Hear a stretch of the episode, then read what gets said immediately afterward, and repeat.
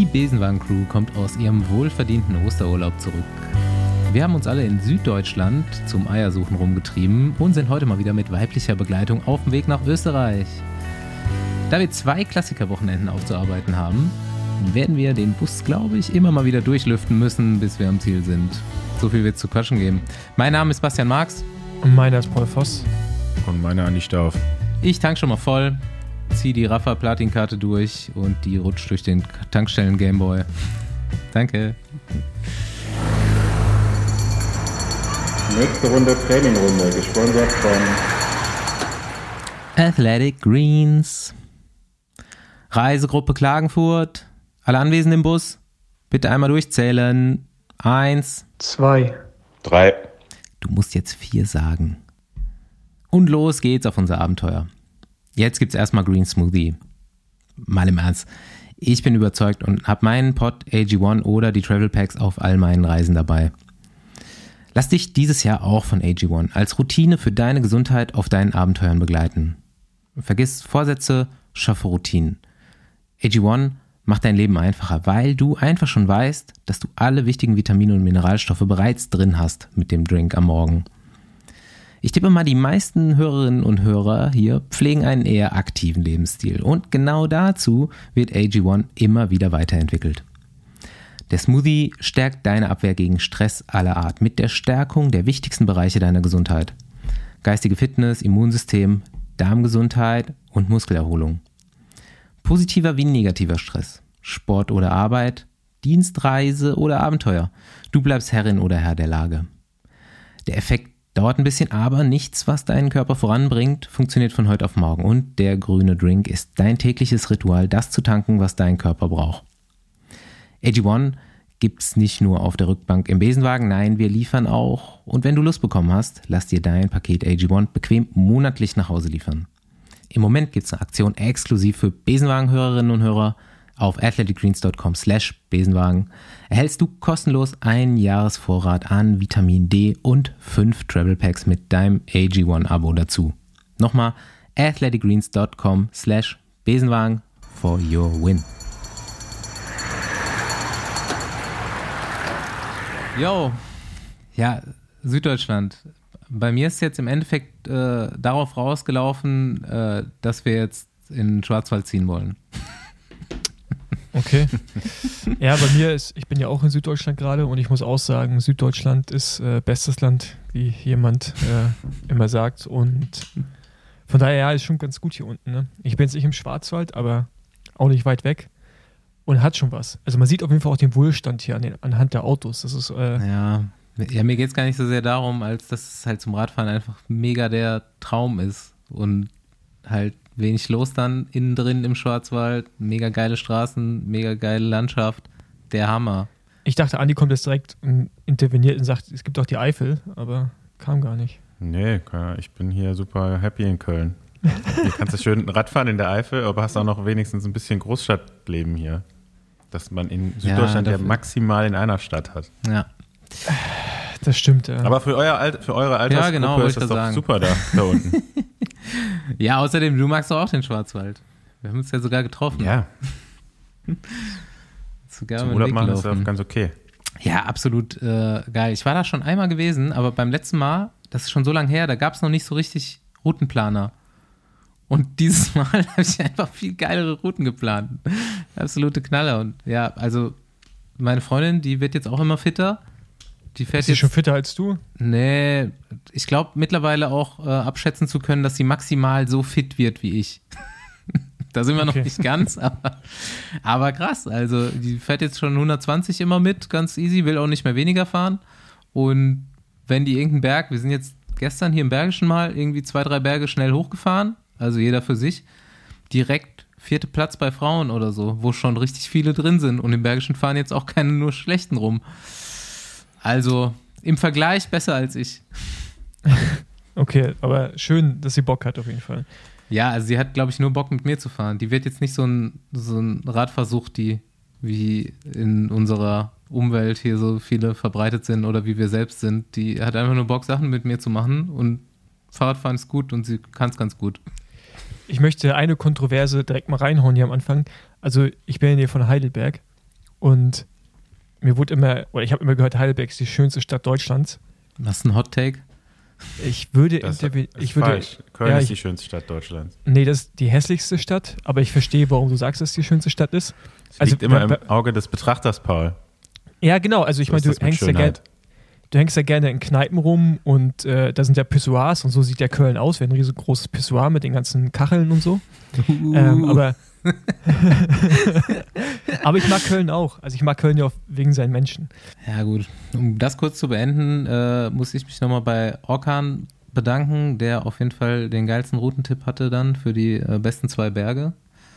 Und ja, jetzt Paul, dein Süddeutschland-Ausflug muss jetzt genauer besprochen werden, weil du bist ja im Brennmodus. Mhm. Zweimal im Einsatz gewesen? Mehr? Zwei? Dreimal, ja. Dreimal? schon. Schöneich habe ich gesehen. Ja, genau. Und das Wochenende davor äh, im Allgäu unterwegs gewesen. Ah ja. Ja. Nee, aber äh, die Veranstalter hören anscheinend unseren Podcast. Ich wurde gestern auch darauf angesprochen und haben sich gefreut, dass äh, sie erwähnt wurden. Nee, ähm, ja, war gestern in Schöneich. Heute ist ja Dienstag, gestern war Ostermontag. Ja, mach, mach schö kurz, schönes Rennen. kurz Rennbericht, immer Top 5 gewesen, oder?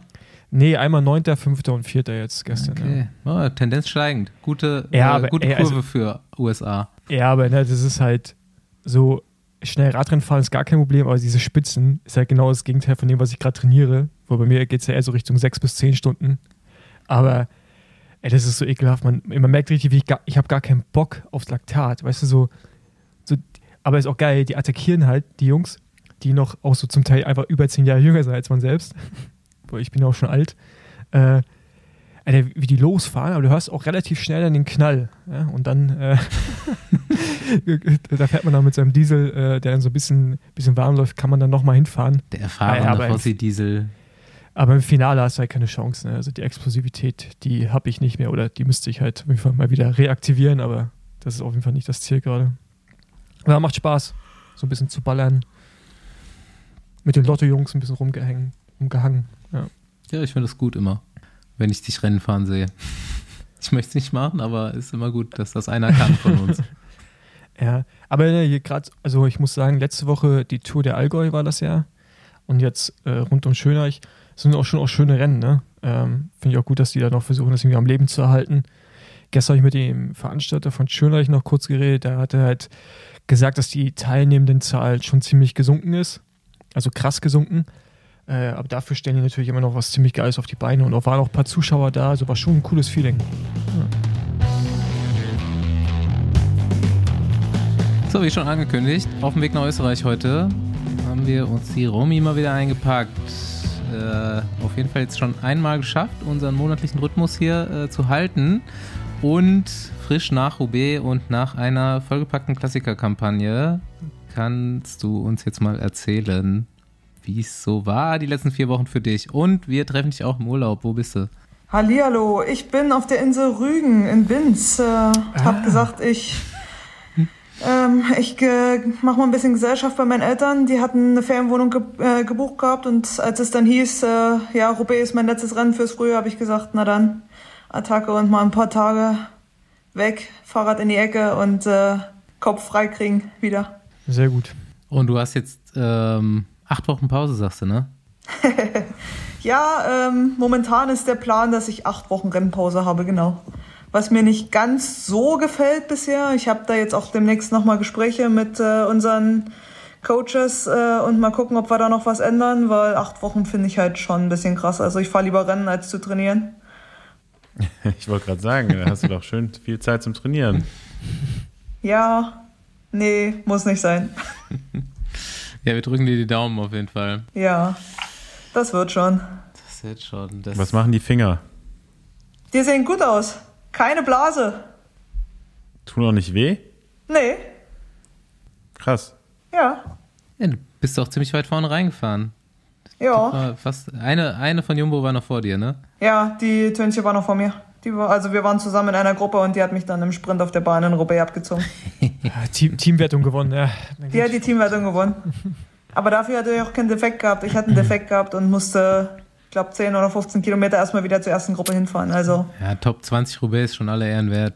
ja, letztes Jahr war ich 18. Dieses Jahr nur 19. Also, Verschlechterung. Okay. Ich wollte lieber in die andere Richtung mich verbessern und nicht verschlechtern. Gut, wir haben gesagt, ähm, wir klappern jetzt mal chronologisch die Rennen durch aus deinem Klassiker-Blog und äh, Gent Weverem war dein erster Einsatz, ne? Genau, Gent Weverem war der erste Einsatz. Das hat äh, Elisa Balsamo gewonnen vor meiner Teamkollegin, der Marianne Voss. Und dritte wird die, ähm, ich glaube, Maria Giulia Confaloneri. Genau. Ja, ich habe getippt, dass Marianne gewinnt. Zum Schluss wird sie in Anführungsstrichen nur Zweite. Äh, prinzipiell war bei uns in Gent dieses Jahr die Strecke ein bisschen neu. Ähm, die haben das erste Mal die, die Muren eingebaut, die bei den Männern halt immer mit drin sind. Leider war nicht genügend Wind, um das Feld auseinanderzunehmen. Also es ist relativ groß geblieben bis zu den, sag ich jetzt mal, äh, finalen Runden äh, Kemelberg, Barneberg, Monteberg.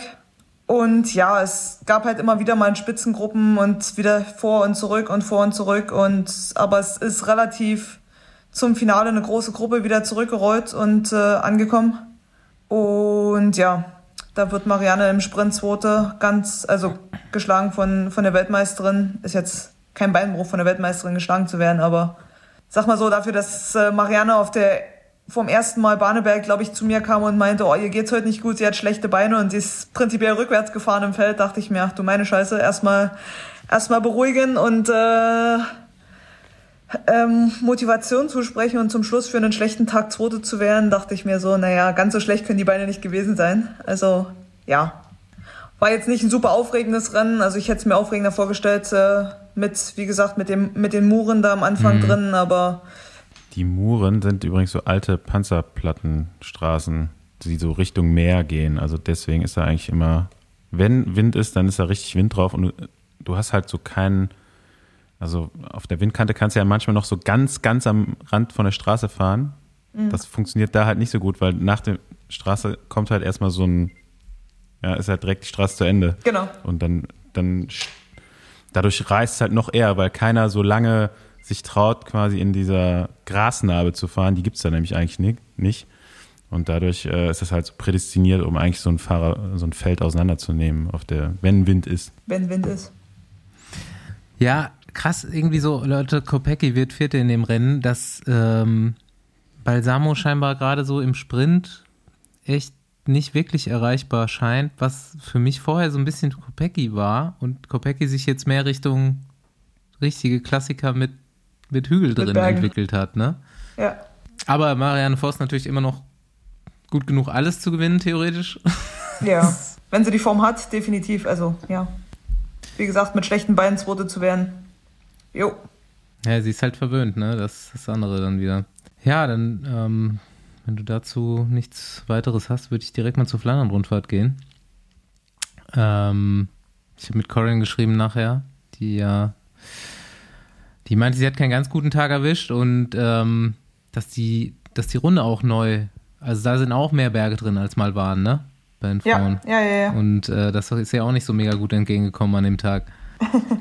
Wobei über den, den neuen Berg, also den Koppenberg, den sie bei uns dieses Jahr mit eingebaut haben, dieses steile Monster, was ich, glaube ich, noch nie hochgefahren bin, ähm, da ist er noch ziemlich gut hochgekommen. Da ist er, glaube ich, als Erster oben drüber gegangen von uns.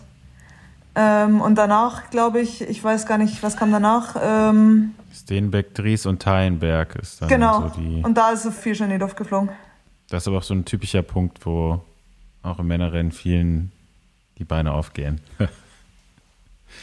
ja, ist eine harte Kombi auf jeden Fall, die drei Dinger. Echt brutal. Also vor allen Dingen, ja, die Länge des Rennens äh, Flandern für uns 160 ist halt brutal und dann halt hinten raus im Finale die Kombi Koppenberg, Teilenberg und dann, äh, was kommt dann, die Hothond und äh, Quaremont Paterberg ist halt nicht ohne. Und dann halt Fahrerinnen wie, ja, Kopecki und äh, Van Vleuten, die da halt ein bisschen drüber fliegen. Ja, Van Fleuten schon zum zweiten Mal auf den Deckel bekommen von Kopecki. Marianne war da schon nicht im Einsatz, ne? Marianne ist ja. Flandern gefahren. Komisch, dann, wenn ich die hier nicht unter den ersten zehn sehe, dann denke ich schon direkt, war nicht dabei. Ja. nee, zu 20, 20. Und Also, da hätte ich dir eigentlich schon vorm Start unterschreiben können, dass das nichts wird irgendwie. ja, warum? Ja, wir sind Es war viel Stress. Also wir sind ziemlich spät am Start gewesen und dann war es wirklich Stress, Stress, Stress, Einschreibung und zum Start und gefühlt am Start die Jacken zur Seite geschmissen und gestartet. Also es war irgendwie so ein bisschen mehr Hektik, als man sich vor Flandern wünscht, würde ich jetzt mal sagen. Zum Thema Trikot kurz. Bist du froh, nee, bist du im, willst du im Tour de France Team sein? Ich will im Tour de France Team sein, aber das Trikot ist nicht so meine Sache. Sagen wir es mal so, ganz milde ausgedrückt.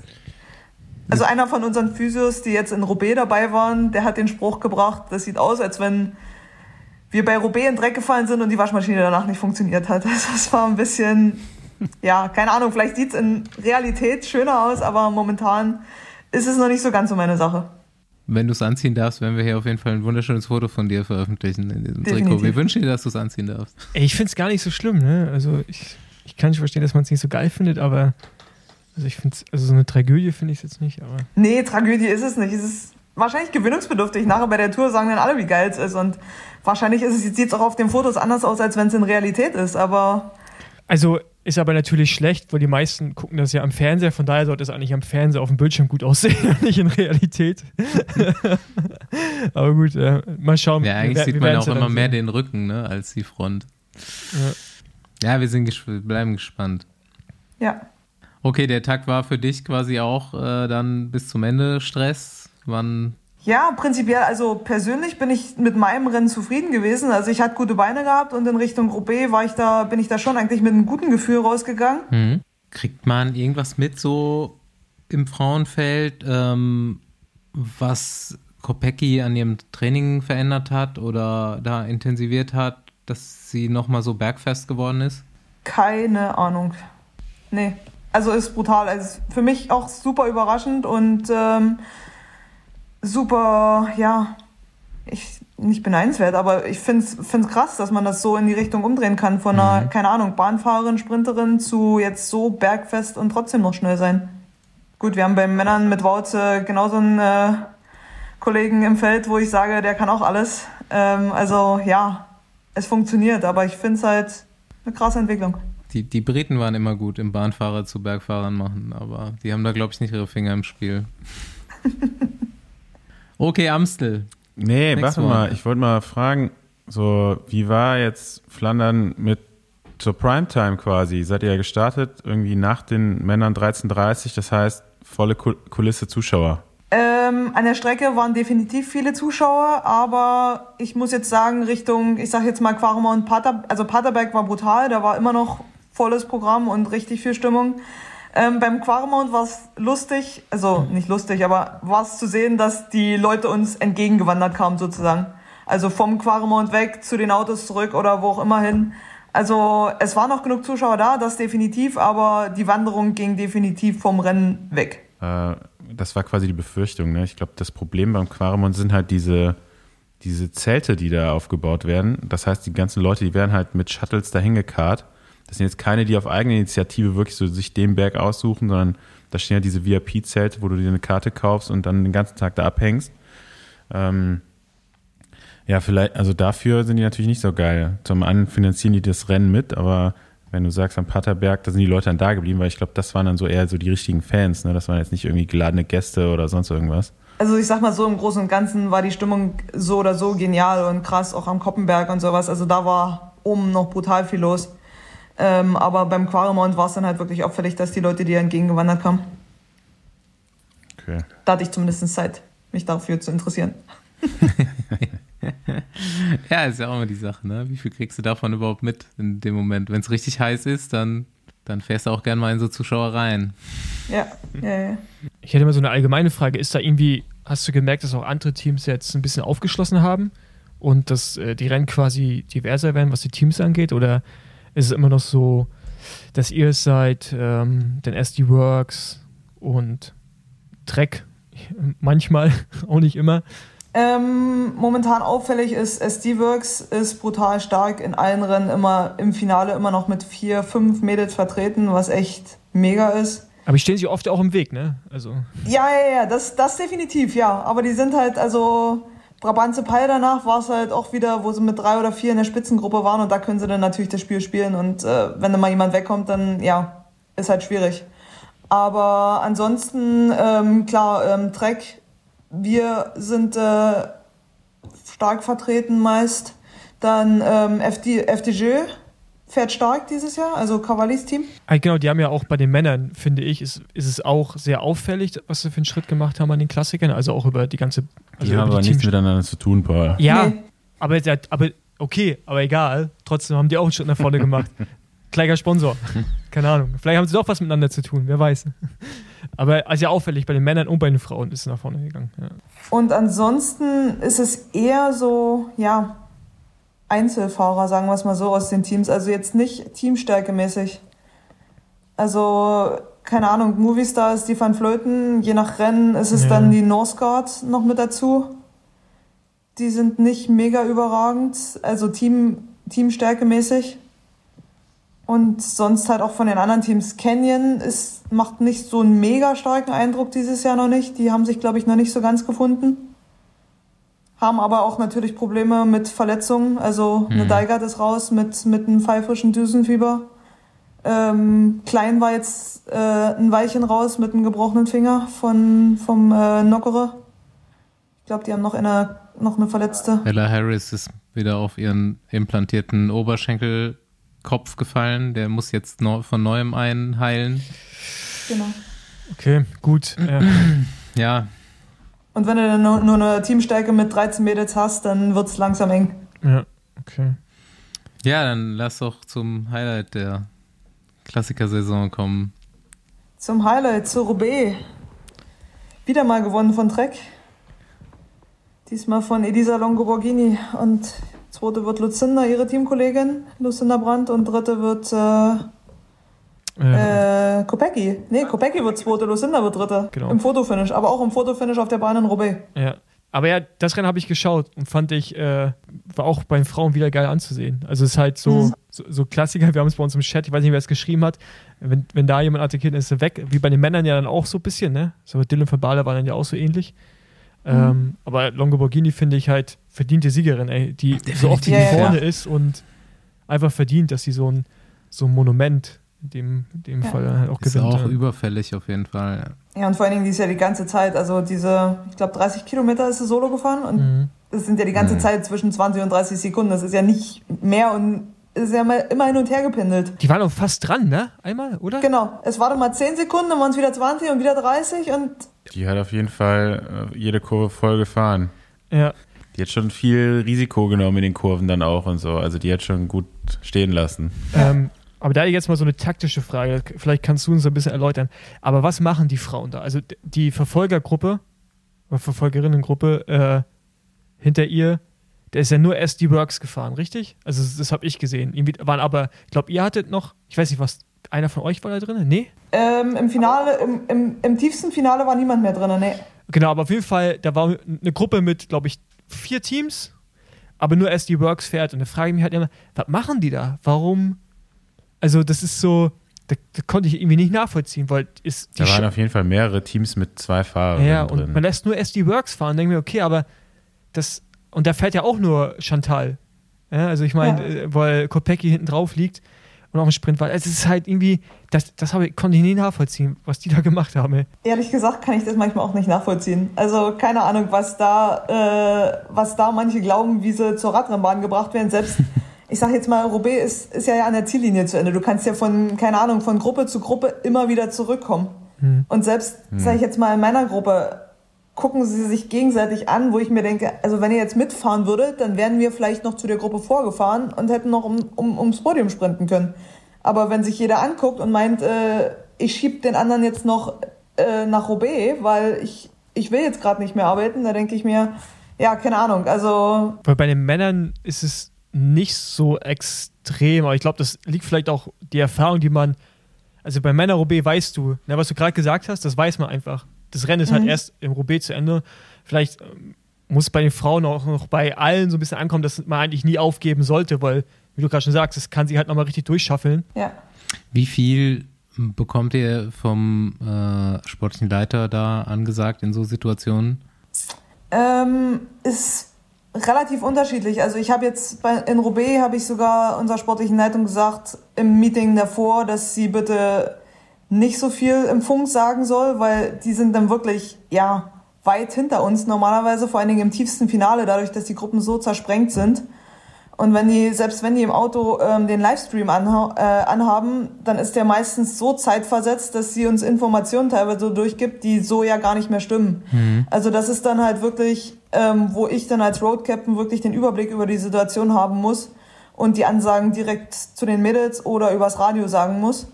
Ähm, weil wenn es so zeitversetzt ist, dann kann sie sagen, ja, ähm, ihr müsst das Ding jetzt zufahren. Das war zum Beispiel über, über, am Anfang ähm, hatte Ellen am dritten Pflaster, dritten Sektor hatte sie Platten gefahren. Und da müssen sie übers, äh, übers Radio Tour auch eine komplett falsche Ansage gemacht haben. Weil auf einmal über unseren Teamfunk kommt, ähm, ja, wenn Ellen jetzt attackiert, dann müsst ihr mitfahren. Ich so, äh, die hat gerade Platten und nicht Attacke. Also irgendwie, mhm. wie gesagt, im Amstel die Woche davor war halt das Problem, dass Rianne und Corinne sich im Finale nicht verständigen konnten, weil unsere sportliche Leiterin im Funk war und Corinne über den Funk nicht kommunizieren kann, da, konnte, dass sie in der Gruppe dran ist und Rianne Vollgas fahren soll. Und das waren dann halt die fehlenden Meter wahrscheinlich zum Finale. Ja, habt ihr eigentlich dann auch so die Infrastruktur von den Männern, was äh, Support angeht an der Strecke? Dass immer auf den Pflasterstücken, ich weiß nicht, ich glaube, ist immer Mitte und am Ende meistens ja noch Leute. Ist das bei euch auch so gewesen? Wir hatten bei jedem Sektor Mitte und am Ende hm. Leute. Und also mit, mit äh, Laufrädern und Flaschen, genau. Okay. Und seid ihr auch alte, seid, seid ihr auch alte Schaltwerke gefahren oder hattet ihr, durftet ihr neuere Modelle am Rad haben? Weil bei Wout haben wir gesehen, dass der äh, ein Schaltwerk von 2016 oder 2015 gefahren ist. Ich glaube, eine von uns, die Tönche hat es dran gehabt, da ist es mir aufgefallen, aber ich hätte jetzt nicht sagen können, von welchem Jahr das ist, ja. Okay. Ähm, aber ähm, ich hatte mein Setup vom letzten Jahr, also nein, ich hatte normal, also vom, äh, vom letztjährigen äh, das Roubaix-Bike vom letzten Jahr und da war ja die aktuelle Schaltung dran. Genau. Wir hatten nur den Unterschied, wir sind dieses Jahr tubeless gefahren und nicht äh, tubular, so wie letztes Jahr. Ähm, dieses Jahr hatten wir fünf Defekte, letztes Jahr hatten wir null Defekte. Also es war so ein bisschen. Ah. Und das hatten wir vorhin auch das Thema, würdest du es darauf schieben, dass das an den Reifen liegt oder daran, weil meinte Andi auch, staubig, schnell, man sieht weniger? Und man da eher noch durch Löcher durchgefahren ist als letztes Jahr, voll nass und man auch anders rangegangen ist an die Sache? Also eventuell auch konzentriert? Ähm, ja, ist definitiv, denke ich, auch ein Grund, aber also ich weiß, dass ich mir das, den Hinterradeffekt durch einen Durchschlag geholt habe und ich war relativ vorn, also an zweiter oder dritter Position. Mhm. Ähm, und ich denke und oder würde fast zu 100% sagen, mit dem Schlauchreifen hätte ich den Durchschlag nicht gehabt. Weil dadurch, dass, dass die Tubeless ja auf den Felgen, die so breit sind, dass die ähm, Reifen sozusagen noch ein Stück breiter werden, dann werden sie ja noch dünner und dann ist der Durchschlag natürlich noch eher vor, vorprogrammiert als bei so einem Schlauchreifen. Ähm, ich hätte es mir gewünscht, einen Schlauchreifen zu fahren. Zum Schluss hatten wir nicht die Wahl. Aber ja, ob es jetzt wirklich daran lag, dass es, äh, also dass ich einen Defekt hatte, ob es Tubeless oder Schlauchreifen war. Ja, aber es sind ja, ist aber interessantes Feedback, weil das ist wirklich die Entwicklung, ne? Die machen die Felgen breiter und auch die Felgenbette, Felgenbette breiter wegen der Aerodynamik, damit der Reifen wirklich abschließt. Aber wie du schon sagst, dann ist natürlich weniger Distanz zwischen den Reifen und äh, Felge. Und das ist immer so ein Rennen auf jeden Fall ein Nachteil. Es gibt auch im ja. Crosssport, ist das ja auch ein Riesenproblem, ne? weshalb man da irgendwie schwer auf Tubeless gehen kann, so richtig, weil ja. du einfach dann so krass niedrige Distanz hast und immer, immer Durchschlag holst oder halt. Ja. Es sind auch viele Teams noch alte, alte ältere Laufrädermodelle gefahren, habe ich gesehen. ja, nicht so breit also sind, ein, ein bisschen schmaler. Das ganze Podium, das ganze Podium hatte aber die C60 schon drin. Oder C50 heißen die jetzt ja, die Dura ist. Die ja, ja. Das schon. Aber Paul, wenn du das angeschaut hast, hast du die coole Sticky Bottle von unserer Weltmeisterin gesehen? Ja, also. Ja, die ist rausgeflogen, ne? Aber als, die ist, als ich defekt hatte und 10 oder 15 Kilometer rangefahren bin, alleine, äh, mit der Sticky Bottle mit 60 Sachen an mir vorbeigeheizt. Ich dachte, es ist nicht euer Ernst. Es ist wirklich nicht euer Ernst. Aber, aber, aber Ina saß ja auf dem Beifahrersitz, oder? Sie ist ja nicht gefahren. Ina ist gefahren. Oh. Da war sie ein bisschen porös, würde ich sagen, oder? und hat die ins Mont de Pavel reingefahren und hat selber direkt Einfahrt Mont de Pavel auf dem Pflaster geparkt und ich kam geführt 100 Meter oder 200 Meter hinter der Balsamo und dachte mir, okay, jetzt musst du attackieren und versuchen mit Balsamo mitzuspringen. Dann packt Ina voll in der Einfahrt und ich dachte mir, ich heiz da fast rein und denk mir, es ist nicht dein Ernst. Das, also ich habe ja, also ich habe das gesehen und dachte, okay, gut, die wird, also wird sicherlich auf dem Beifahrersitz sitzen. Aber das, also das machst du, also sie hat ja so viel Erfahrung, das weißt du ja, dass du das nicht machen kannst. Und vor allem auch nicht, also du musst ja wissen, dass auch eine Wenn du nicht an Gruppen vorbeifahren solltest ja, damit. ja. Also man kann es, also ne, haben wir alle schon mal gemacht, hingen auch alle mal schon zu lange dran, aber das war ja wirklich so wie Nibali damals bei der Vuelta. War das Ich wollte Nibali? gerade Ja. sagen, ja. So. Beste Aktion immer noch Nibali. Ja, immer genau. noch Und Weltcup wo ich dachte, nee, das, das kann sie, also ich hoffe Beifahrersitz, aber da muss sie ja wirklich auch in dem Moment so ein bisschen nervös gewesen sein, so um Panik, weil sonst das, also wenn du, das machst du ja normalerweise nicht. Also heutzutage nicht mehr, weil auch überall Kameras Und vor allen Dingen so. nicht mit der Wel- Weltmeisterin dran, ja, ne? das war so geil. wo, wo du weißt, die Kamera ist eh drauf. Hm. Das war krass auf jeden Fall, ja. Ja, es hat mir auch zu dem Zeitpunkt einen echten moralischen gegeben auf Mhm. meiner Fahrt zurück ins Feld. Ja, wie war dein Tag? Mein Tag, mein Tag war eigentlich, sagen wir es mal so, bis Sektor, äh, was war's, 12, 13, äh, 12 oder 11? Wie viele Berset? hattet ihr? Äh, 18. Ich glaube Berset. Bis Berset zum 11er oder 12er. Ähm, war er gut. Also kann ich mich, hätte ich mir nicht anders erträumt. Ich bin super Position gefahren, ähm, habe das umgesetzt, was ich umsetzen wollte, da kraftsparend über die Pflasterstücken zu kommen und vor allen Dingen kraftsparend ins Pflaster reinzugehen. Und dann ging vorne die Attacke von Kopecki und ich habe nach hinten attackiert, weil ich, ich und Corinne zur gleichen Zeit einen Hinterraddefekt hatten auf dem Berset und das war dann ein suboptimaler Zeitpunkt, würde ich sagen. Jo, 19. Platz. Auf jeden Fall aller Ehren wert, aber äh, du wolltest eigentlich gewinnen. Genau, zumindest ins Podium. Ein Pflasterstein wollte ich mitnehmen. Ja, vielleicht wird es ja nochmal was. Ja, die Aussage danach war direkt, mit, mit Roubaix habe ich meinen Frieden noch nicht geschlossen, ich muss nochmal wiederkommen. Denke ich auch.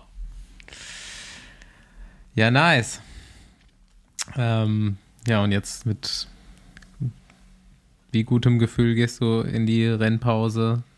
Erstmal zufrieden mit der ersten Hälfte oder dem ersten Drittel? Ähm, ja, so, so halb, halb. Also klar, die Corona-Erkrankung am Anfang hat mich ein bisschen zurückgeworfen, habe dann aber gut reingefunden und habe wirklich mein, meine Form kontinuierlich Richtung Roubaix aufgebaut und war wirklich, ja, auf den Tag topfit. Also es war da, ich war da, wo ich mich hätte sehen wollen in Roubaix.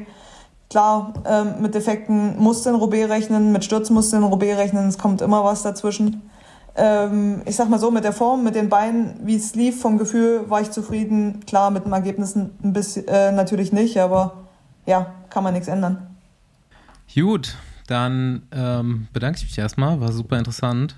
Und äh, da du im Urlaub bist, werden wir dich jetzt nicht weiter behelligen und an der österreichischen Grenze rauslassen und du kannst zurück nach Rügen. Und pickepacke voller Tag heute hier. Wir laden jetzt den nächsten ein.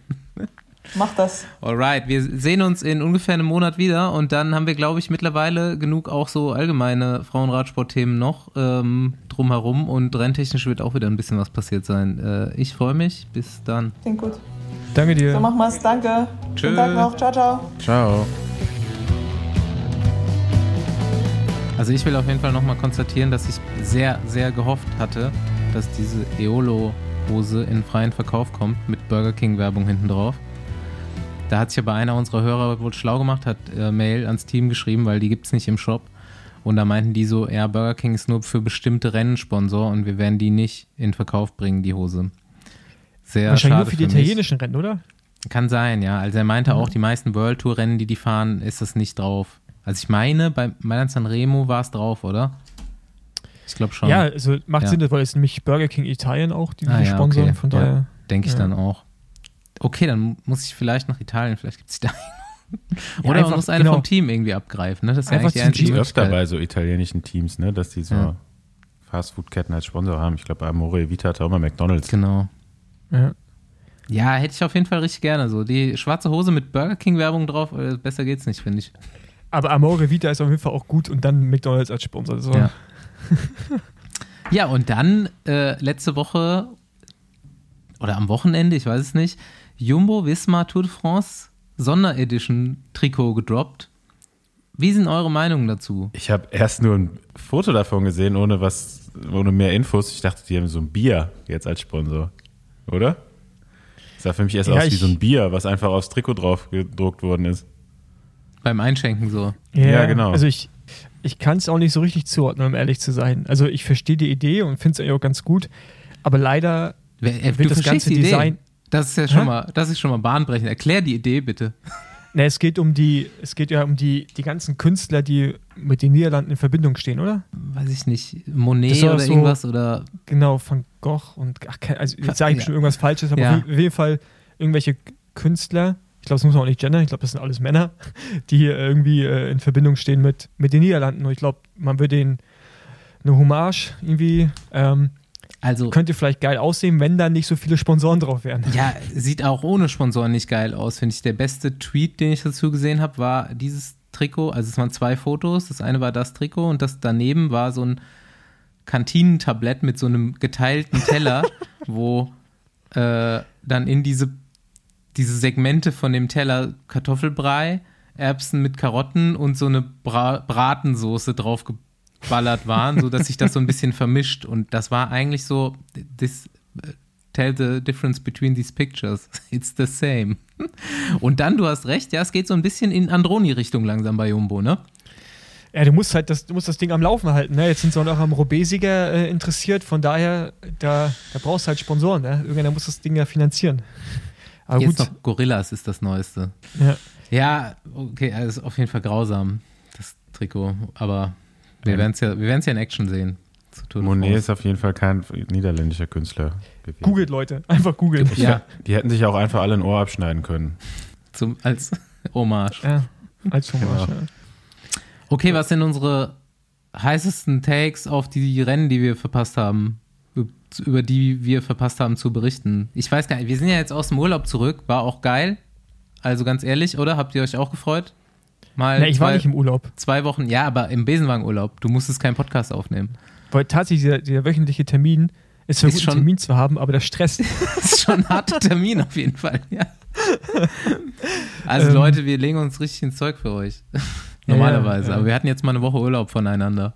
War geil. Ja, meine, meine wöchentliche Recherche, die ich immer Ja, genau. genau. äh, nee, also ich habe, keine Ahnung, ich habe nicht so richtigen Überblick, was so lief letzten Wochen. Ich weiß nur, dass Ineos Grenadiers auf jeden Fall äh, endlich den Sprung zum Klassiker-Team äh, geschafft hat. Kann man so sagen, ne? Ja, also auf jeden Fall auch ein gutes Timing, ne? Jetzt leider gerade den Grand Tour Contender auf tragische Weise erstmal zum, zumindest muss er aussetzen. Dieses Jahr wird er da wahrscheinlich nicht mehr am Start stehen. Zumindest nicht konkurrenzfähig, da lehne ich mich mal aus dem Fenster. Ähm, verloren und direkt Spitzen-Klassiker-Team an den Start gestellt. Sie haben es schon öfter versucht, aber dieses Jahr ist endlich mal so richtig aufgegangen. Also es sind alles so junge Leute, ne? Also ich meine, gut, Dylan van Baar ist jetzt nicht mehr ganz so jung, Kwiatkowski Kwiatkowski recht auch nicht. Die, die gewonnen haben, Aber- waren nicht mehr ganz ab- jung, aber die, die es wirklich ja, gerissen ja, doch, haben. Sheffield, Sheffield Ja, genau. äh, äh, Sheffield. gewinnt ja Brabants Appeal.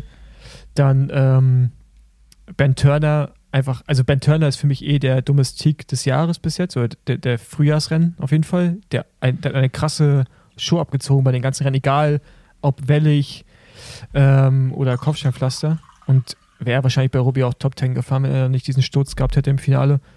Und ja, wie die einfach die Rennen gefahren sind, so offensiv und ist einfach geil anzusehen, so komplette Änderungen ne, des, der Taktik, vielleicht zu früher Pitcock dazu noch. Also ich fand es ziemlich geil und äh, macht Spaß.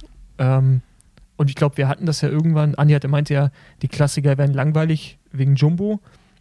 Und die waren sie, die waren dann noch nicht mal langweilig, als Wout van Aert noch gesund war. Weil ich glaube, Jumbo, wie du auch meintest, eventuell sind sie zu früh gut drauf, war dann wahrscheinlich auch der Fall. Weil so richtig überzeugt haben sie nämlich nicht bei den Klassikern, finde ich. Jetzt auch ohne Wout. Ähm, und jetzt selbst mit Wout, ne, der hat es dann ja auch alleine geregelt meistens. Äh, aber ja, Roubaix war schon ein ziemlich geiles Rennen, muss ich sagen. So wie Flandern ja auch schon. Also geiles Finale, ey. Ja, zu, zum Glück, ne? Zum Glück. Aber ich meine, könnt ihr euch, könnt ihr euch mal, ja, könnt ihr euch an Roubaix erinnern, wo so viele Favoriten noch um den Sieg fahren? Also nicht Mhm. irgendwie so eine Glücksgruppe vorne raus, wo dann einer überlebt. Und jetzt hast du einfach drei Leute, wo du wusstest, Dylan van Baal, wenn du beobachtet hast, Flandern Mhm. schon Zweiter, bei der WM Zweiter, jetzt nicht durch Zufall da irgendwie gelandet. Da finde ich das schon geil. die sich da auch so auseinandergenommen haben. Allein, allein Ja. wie es schon losging, dass nach, äh, nach 60 Kilometern, 50, 60 Kilometern äh, da eine Kante aufgemacht wird und du ab dem Moment weißt, okay, das wird jetzt sau schnell einfach das Rennen. Und Ja. dann kommen die aber trotzdem zurück, was dann irgendwie auch geil war. Weil einfach äh, Van der Poel Wo sie auf Ghana warten mussten. Van Art, Wo ja, die- ja, genau. Van Art wieder im Game sind irgendwo. Aber jeder hat schon mehr Kräfte verbraucht, als er, als er gedacht hat, vielleicht zu dem Zeitpunkt. Ja, außer Van Bale. Also Ineos hat ja schon direkt den Plan gehabt, mit ihm Hm. das Rennen zu fahren. Der war immer der war der Einzige, ne? der äh, im Ja, ersten und Ghana. Split nicht. Nee, Ghana ist voll mit durchgefahren. Nee, aber die haben auf, aber die warten ja nicht auf Ghana. Die, die haben ja an dem Moment, wo Ghana das erste Mal Platten bekommt, riskieren die ja eingeholt zu werden und die ganze Arbeit zunichte zu machen. Das machen die ja nicht, wenn sie nicht auf ihn gesetzt hätten auch.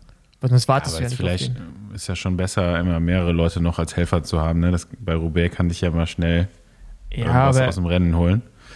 Ähm, ja, aber zumindest war er auf jeden Fall so der absolute geschützte Fahrer, weil alle anderen, wie gesagt, halt voll mit durchgegangen sind, ne? um erstmal diesen Vorsprung, den sie dann da hatten, zu halten. Und äh, da war auf jeden Fall verdient gewonnen. Ne? Ich glaube, Kwiatkowski war der Fahrer, der überhaupt so der auf die Kante gegangen ist und dann letztendlich da im Feld so diesen Split erwirkt hat. Und am Ende Van Baal einfach auch übertrieben stark. Also schon, schon beeindruckend. Das ganze Ja. Training, was er gemacht hat, das scheint sich auszuzahlen. Endlich, 2022 kommt das endlich alles an.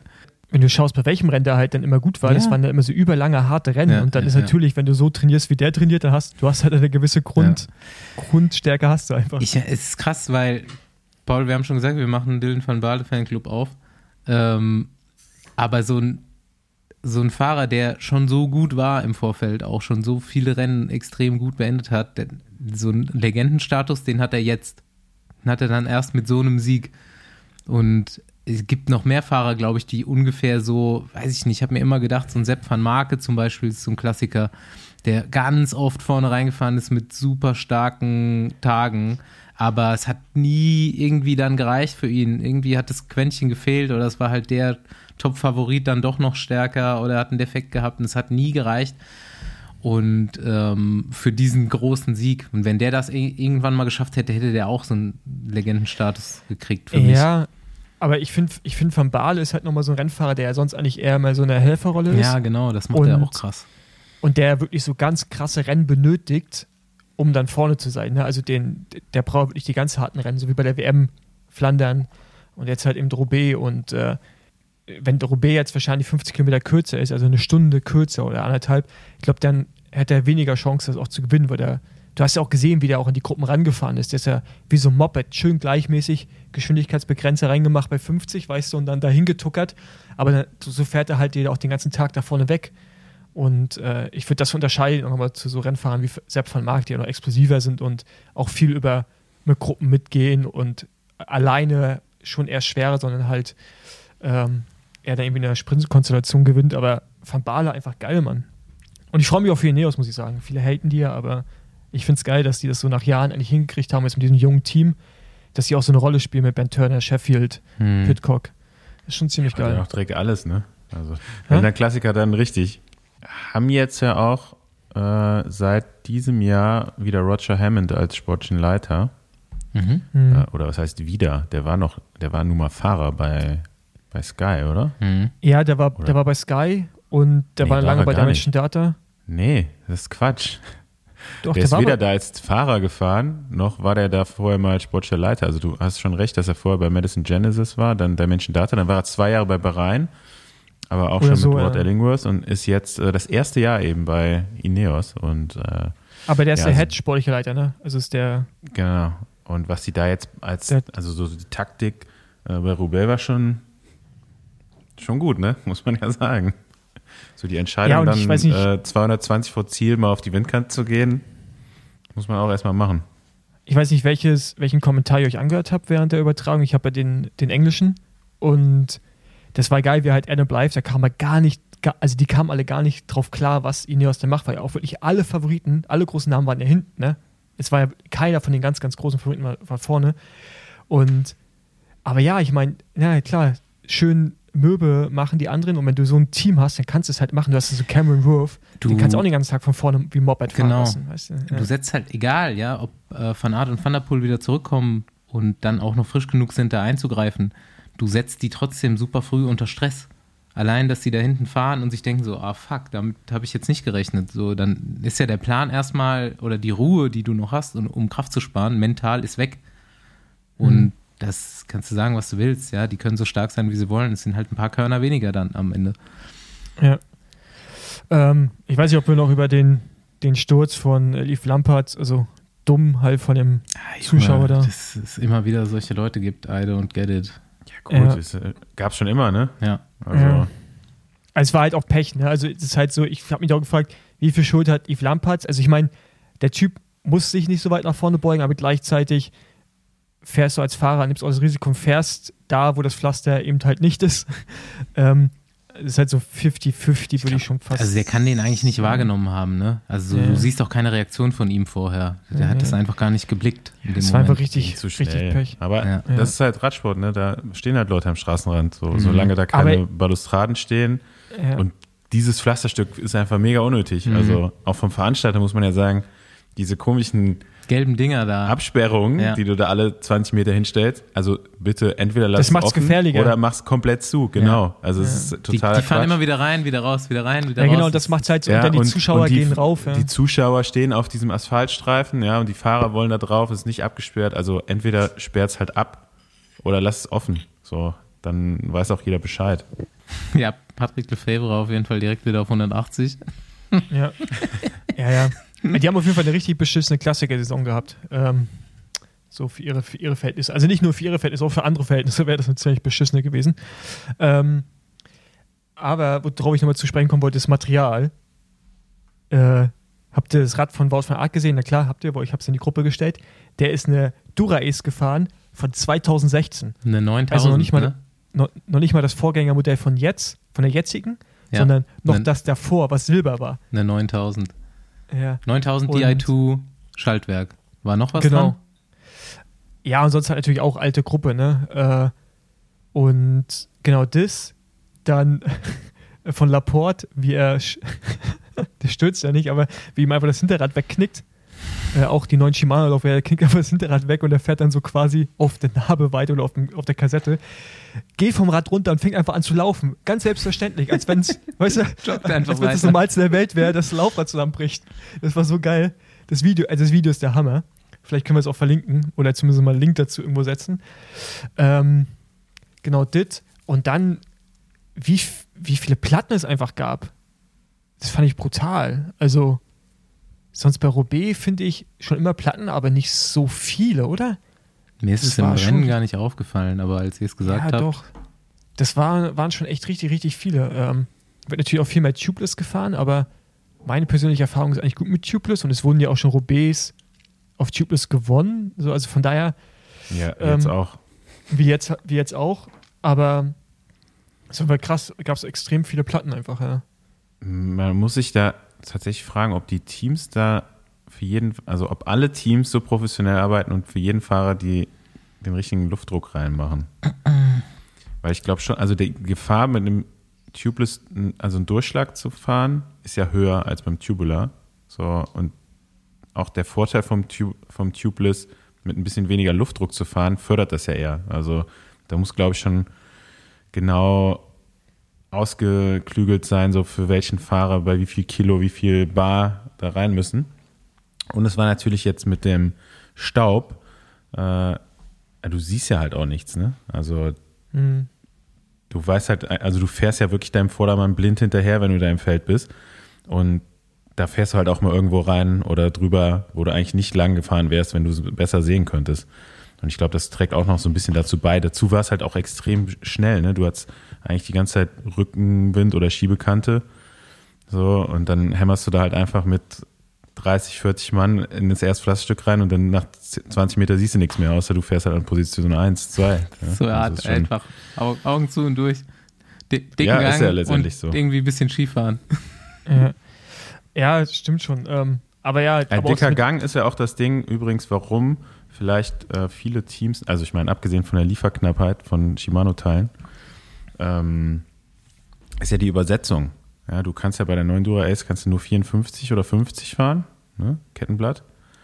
Und 54 weiß ich nicht, ob da überhaupt Leute 54 fahren. Und vor allem das kleine Kettenblatt Das sind alle, ist ja auch ist, ist sind alle, ist sind alle gefahren. Alle, die jetzt vorne waren auf dem Podium, sind alle 54, 40 54 gefahren. gefahren.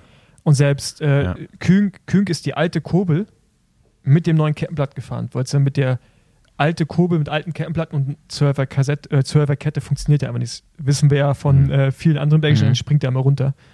Äh, aber Aber dann sind die wahrscheinlich innen alle nicht so ein großes Kettenblatt gefahren. Ne? Doch. Weil du kannst ja dann. Ja? 40 halt. Also 40. Ne? Ja, Das 40, aber normalerweise fährst du in Roubaix ja 44 oder 46 in. Mhm. Ja, also Ja, auf jeden Fall nochmal ein äh, Grund. auf das Stichwort nochmal kurz Glückwunsch. Äh, Stefan Küng, Podium Roubaix, ist, ist schon okay. Ey, die haben auch einen krass, als Team auch einen guten Sprung gemacht, ne? Auch so bei Flandern schon gut und ja, krass. Also so Podium. Und das, also ich finde es auch ein anderes Podium als sonst die Jahre zuvor, wo auch mal ein bisschen durchs Würfeln kommst du da mal rauf. Muss immer noch gut sein, richtig guten Tag haben, ein richtig guter Rennfahrer, aber jetzt war ja einfach so, ich würde sagen, es waren die drei stärksten an dem Tag, waren auch auf dem Podium, Ja. oder? Und den Stefan Küng Fansong gibt's jetzt auf Soundcloud. Seit gestern. Hast du raufgeladen, höchstpersönlich. Nee, Stefan Küng Freunde natürlich. King Küng Freunde. Habe ich nur gelesen, dass es das jetzt gibt. Gab es vorher nicht. Ja, Wie- äh, Paul, du wie- wie ist- wolltest doch noch ein anderes Team, für das die Klassiker nicht so gut gelaufen sind. Ja, ja, da wollte ich gerade drauf hinaus. Ah, Erstmal ja, fragen, so, wie, wie ihr so die deutsche Klassikerkampagne wahrnehmt und dann, was wir, was wir zu Bora Hans Grohe sagen. Also der Beste bei den Klassikern war, glaube ich, jetzt immer John Degenkolb. Ja. Und, So ein Endergebnis, ne? ja. Und äh, ja, also äh, Bora schon ein bisschen Desaster, würde ich fast sagen, oder? Also Nils, ich meine, der ist auch im Vertragsjahr, glaube ich, ne? Also, Ja, gut, ich meine, kannst du jetzt nicht so planen, ne? Ich denke schon, dass der fit war. Dann, also ich weiß nicht, ob der krank war, keine Ahnung, man. Also man erfährt ja einfach auch nichts, wenn man nicht gerade mit den Leuten persönlich der war ja auch hat. aktiv im Finale, ne? Also ist er dann da, ähm, versucht da zur vorderen Gruppe zu bridgen. Ähm, ja, weiß ich nicht, kann ich jetzt niemandem anlasten, aber du hast auf jeden Fall recht, im, im Sprintbereich ist, glaube ich, noch schlimmer als im Klassikerbereich, die Ausbeute bisher. Ja, so die einzigen, die wirklich abliefern, sind so die krassen, so Vlasov, Higita, Ah, die auch Ben fährt ja mega okay. stark. Ja, die fahren gut. Ach, Ben Äh, gestern, so- Alter. Ja, ja. Aber sonst, Hat schon einen ähm, Herzinfarkt gekriegt. sonst die Klassiker und Sprint ist echt ein bisschen mau. Ja, also, also für die Ansprüche muss man natürlich auch sagen. ne, Also das muss man ja immer noch ein bisschen vergleichen oder im Kontext sehen. Aber ja, war ich auch so. Also bei Nils, man weiß ja, dass er das drauf hat, ne? Also ich meine, auch wie die Tour-Etappe letzter gewinnt und so. Der, der ist halt schon ein guter Rennfahrer. Aber da kam jetzt nicht so viel. Ich kann mir trotzdem vorstellen, dass jetzt Tour fährt und sich da auch wieder irgendwas holt. Also das, Ja, äh, der liefert schon immer ab jedes Jahr. Ich Ja, ja. weiß, Schon das so auch viele für, für krank dieses gewesen, Roubaix ne? ist halt echt, glaube ich, super, super schwierig dann zu planen. Hm. Ja, deswegen, also, ne, das ist halt schwer zu sagen. Und die waren Bora schlecht. hatte natürlich auch eine strenge Regelung, was das Mhm. anging. Ja. Also eine, eine gute Regelung fand ich ja. Ne? Also bei einer Covid-Infektion Du meinst nicht so wie Jumbo Visma, Zwangspause. Ja, also keine, keine Ahnung, wie, wie die das machen, ehrlich gesagt. Ja, Aber bei also, also, war es schon so, ne? Zwangspause und ähm, ja, danach erstmal eine Untersuchung, ne? Herz-Lungen-Funktion, alles prüfen und dann erst wieder Trainingseinstieg. Äh, Das ist natürlich während der Klassiker-Saison schon hart, wenn du so sieben bis zehn Tage lang kein, kein Meter Rad fährst. So, äh, nimmt dich das natürlich schon mal raus. Und ich habe auch mit, mit Rolf Aldag gesprochen vom Stadt bei der Flandern-Rundfahrt. Und er meinte also, bei den ersten, die halt zu früh angefangen haben, wieder zu trainieren, ging es halt auch total nach hinten los. Ne? Also ähm, Schachmann ist so auch die, so ein bisschen. die sind noch nicht, die sind noch gar nicht zurück im Rennbetrieb. Und äh, ich glaube, das war vielleicht so auf lange Sicht vielleicht die klügere Entscheidung. Ich weiß nicht. Also Ähm, aber dann Meinung dazu, Fall Jumbo und Wolf van Art war, das waren einfach mal. Also der war ja von Flandern fertig. ja, aber es gibt war ja noch kein positiv. pauschales Rezept, so ne, wo, wo, wo du sagen kannst, du musst das Ja, ja, und das ja. machen und bei jedem ist es gleich. Ne? Also du weißt ja auch nicht den Verlauf Hm. von. Aber der- aber- beiden aber ich aber es ist halt trotzdem krass. an. Ja, ja, klar. Ich meine, ich, Ja. ich habe ja auch Leute, die ich betreue, die jetzt. Eigentlich hatten alle bis jetzt Corona. Ich glaube, ich glaube, Pierre Kolb ist der Einzige, der noch kein Corona hatte. wenn ich mich nicht, wenn ich mich rechnen Glückwunsch. sonst 15 Leute, die ich trainiere, haben alle Corona gehabt. Ähm, und da denke ich mir, okay, gut, ja, das ist es gibt kein, gibt kein Patentrezept dafür, aber gleichzeitig fand ich es halt auf jeden Fall auch krass, dass Wout von Art direkt fährt. Also, der muss ja auch weiter trainiert haben. Du kannst mir nicht erzählen, dass der eine Woche nichts gemacht hat und dann so Roubaix fährt. Never. Also, das, weißt du, ich meine? So, und das ist halt, das, ist schon ein nicht. hohes Risiko.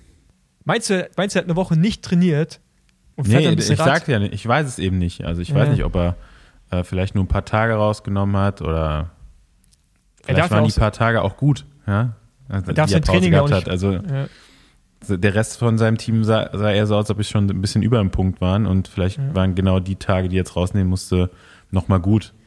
Ja, aber ja, ist auf jeden Fall äh, schwierig. Ähm, aber interessant im Kontext finde ich übrigens, dass Art seine Sachen nicht mehr hochladen darf bei Strava. Darf er nicht mehr? Das Team hat das unterbunden. Ne? Schade. Oder hat ihn ja darum gebeten, dass er es nicht mehr macht. Ja. Ja, vielleicht in den paar Tagen nicht. Ja, War es besser, war's besser, ne? kleinen Bluff, kleinen Bluff gestartet. Ich weiß nicht, ob es um die Wattdaten geht oder allgemein das Training. Müsste man jetzt einfach mal schauen, ob er es hochgeladen hat in letzter Zeit. Aber Ja, ich meine, letztendlich ist es ja so ein bisschen, gibst du ein paar Geheimnisse schon preis, ne? Also wie viel du trainierst, wann, wo. Also gerade wenn es so um Höhentraining und so geht, ne, zu welchem Zeitpunkt, welche Intensitäten. Ich glaube, da würden sich schon noch gern die ein oder anderen Teams was ab abgucken, weil die erste, äh, die ersten Rennen hat es ja zumindest gut funktioniert mit dem mit der Vorbereitung. ah, genau. Dann darf er die Watt nicht mehr hochladen. Ah, dann war es das. Vielleicht sind ja auch zu, wenn sind so viele, so viele Watt. Vielleicht hat auch Strava hat- den Vertrag der nicht hat, Genau, unterschrieben. Strava, ey, so- sorry, wir haben keine Serverkapazitäten mehr für deine Wattleistung. Nee, die sollten auch aufs Trikot, aber die wollten nichts zahlen. Jetzt lädt, lädt er keine Watt mehr hoch. Dann lädt Wort keine Watt mehr hoch. Ciao. Genau. Na gut, wir haben auf jeden Fall äh, jemanden, den wir zum Bohrer-Thema ein bisschen fragen können. So ganz sanft mal, dass wir das befinden, teamintern. Nächste Runde Trainingrunde, gesponsert von Clark. Geht's nur mir so oder ist immer, wenn wir nach Österreich fahren, auch Clark mit an Bord? Gut, ist verständlich. Österreich ist mega. Und wo wir so aus dem Urlaub kommen und in eine Urlaubsregion fahren, welchen Urlaub hast du eigentlich als nächstes geplant? Was ist dein nächstes Ziel? Damit du deine Vorfreude und den Urlaub in Zeiten von Reisebeschränkungen auch richtig genießen kannst, ist Absicherung wichtiger denn je. Und dabei verlassen wir uns auf Clark. Mit Clark managst du deine Versicherung nämlich kostenlos und digital. Clark checkt ganz easy deine Versicherungssituation, damit du bestens abgesichert und gut vorbereitet bist, ohne einen Taler zu viel zu bezahlen. Ausgebildete Versicherungsexpertinnen stehen dir kostenfrei und persönlich zur Verfügung für qualitative und unverbindliche Beratung, wenn du doch mal Fragen haben solltest. Clark ist dein zentraler Ansprechpartner für Schadensmeldungen. Also, wenn dein Urlaub jetzt aus irgendeinem Grund ins Wasser fällt, bekommst du Beratung. Nicht nur Reise, egal welche deine Versicherung betroffen ist. Weitere Vorteile von Clark sind zum Beispiel Push-Benachrichtigungen, damit du keine Kündigungsfrist mehr verpasst. Oder eine digitale Vertragsübersicht. Es gibt mit uns natürlich nochmal ein Goodie on top. In der App oder auf der Website clark.de oder goclark.at mit dem Code Besenwagen registrieren und für zwei hochgeladene Versicherungen, also welche, die du schon hast, nicht welche, die du jetzt abschließen musst, 30 Euro Shopping-Gutschein abstauben. Zum Beispiel im App Store, bei HM oder bei Zalando und vieles mehr. Klingt gut? Dann check wie immer unsere Show Notes und du kannst schauen, wie du das Beste mit Clark rausholen kannst.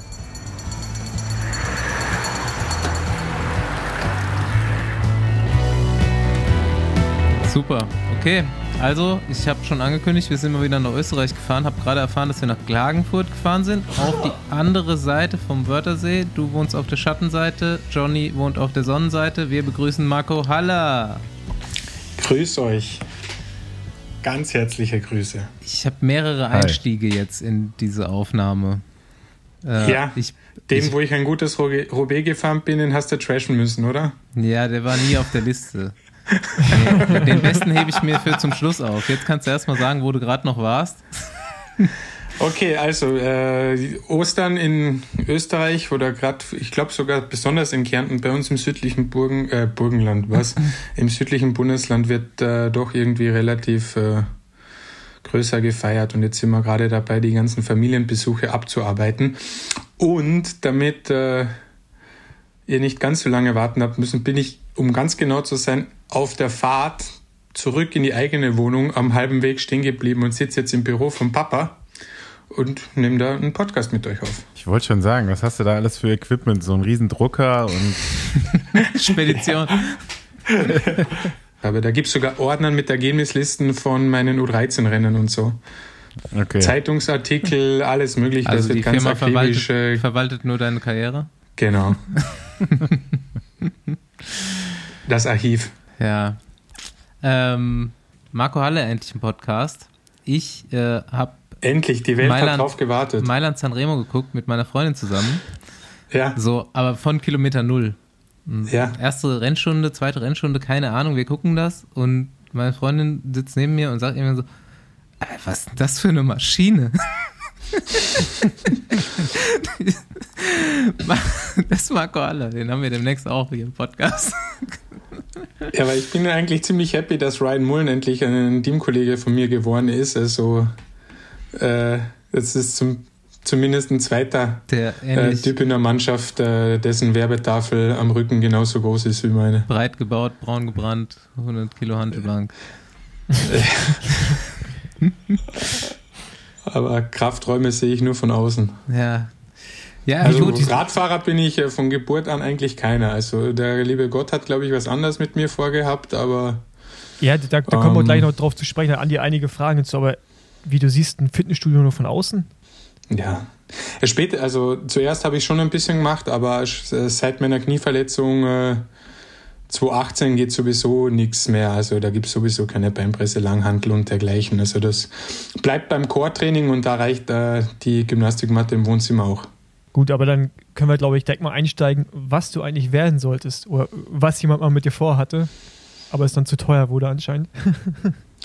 Ja, ich meine, das heißt zu teuer. Ich glaube, ich sage immer jemand, also wenn mich die ganzen Leute mal fragen, ja, was äh, war so dein Werdegang? Also meine Eltern haben mich, glaube ich, von Sportverein zu Sportverein äh, gefahren und gebracht. Also das war im Winter eben Ski, Skifahren und äh, Eishockey spielen und im Sommer Fußball und Radfahren. Aber als Kind hast du eigentlich äh, generell einfach Bock zu gewinnen, egal ob das äh, beim UNO-Spielen oder auf der Playstation oder beim Wettrennen mit der Oma ums Haus ist. Und äh, bei mir war halt äh, in den äh, Jugendzeiten Radfahren am erfolgreichsten und dann bin ich da halt hängen geblieben. Dann lass kurz die Frage klären. Kann man auf eine plus 4 UNO-Karte eine nächste plus 4 UNO-Karte legen?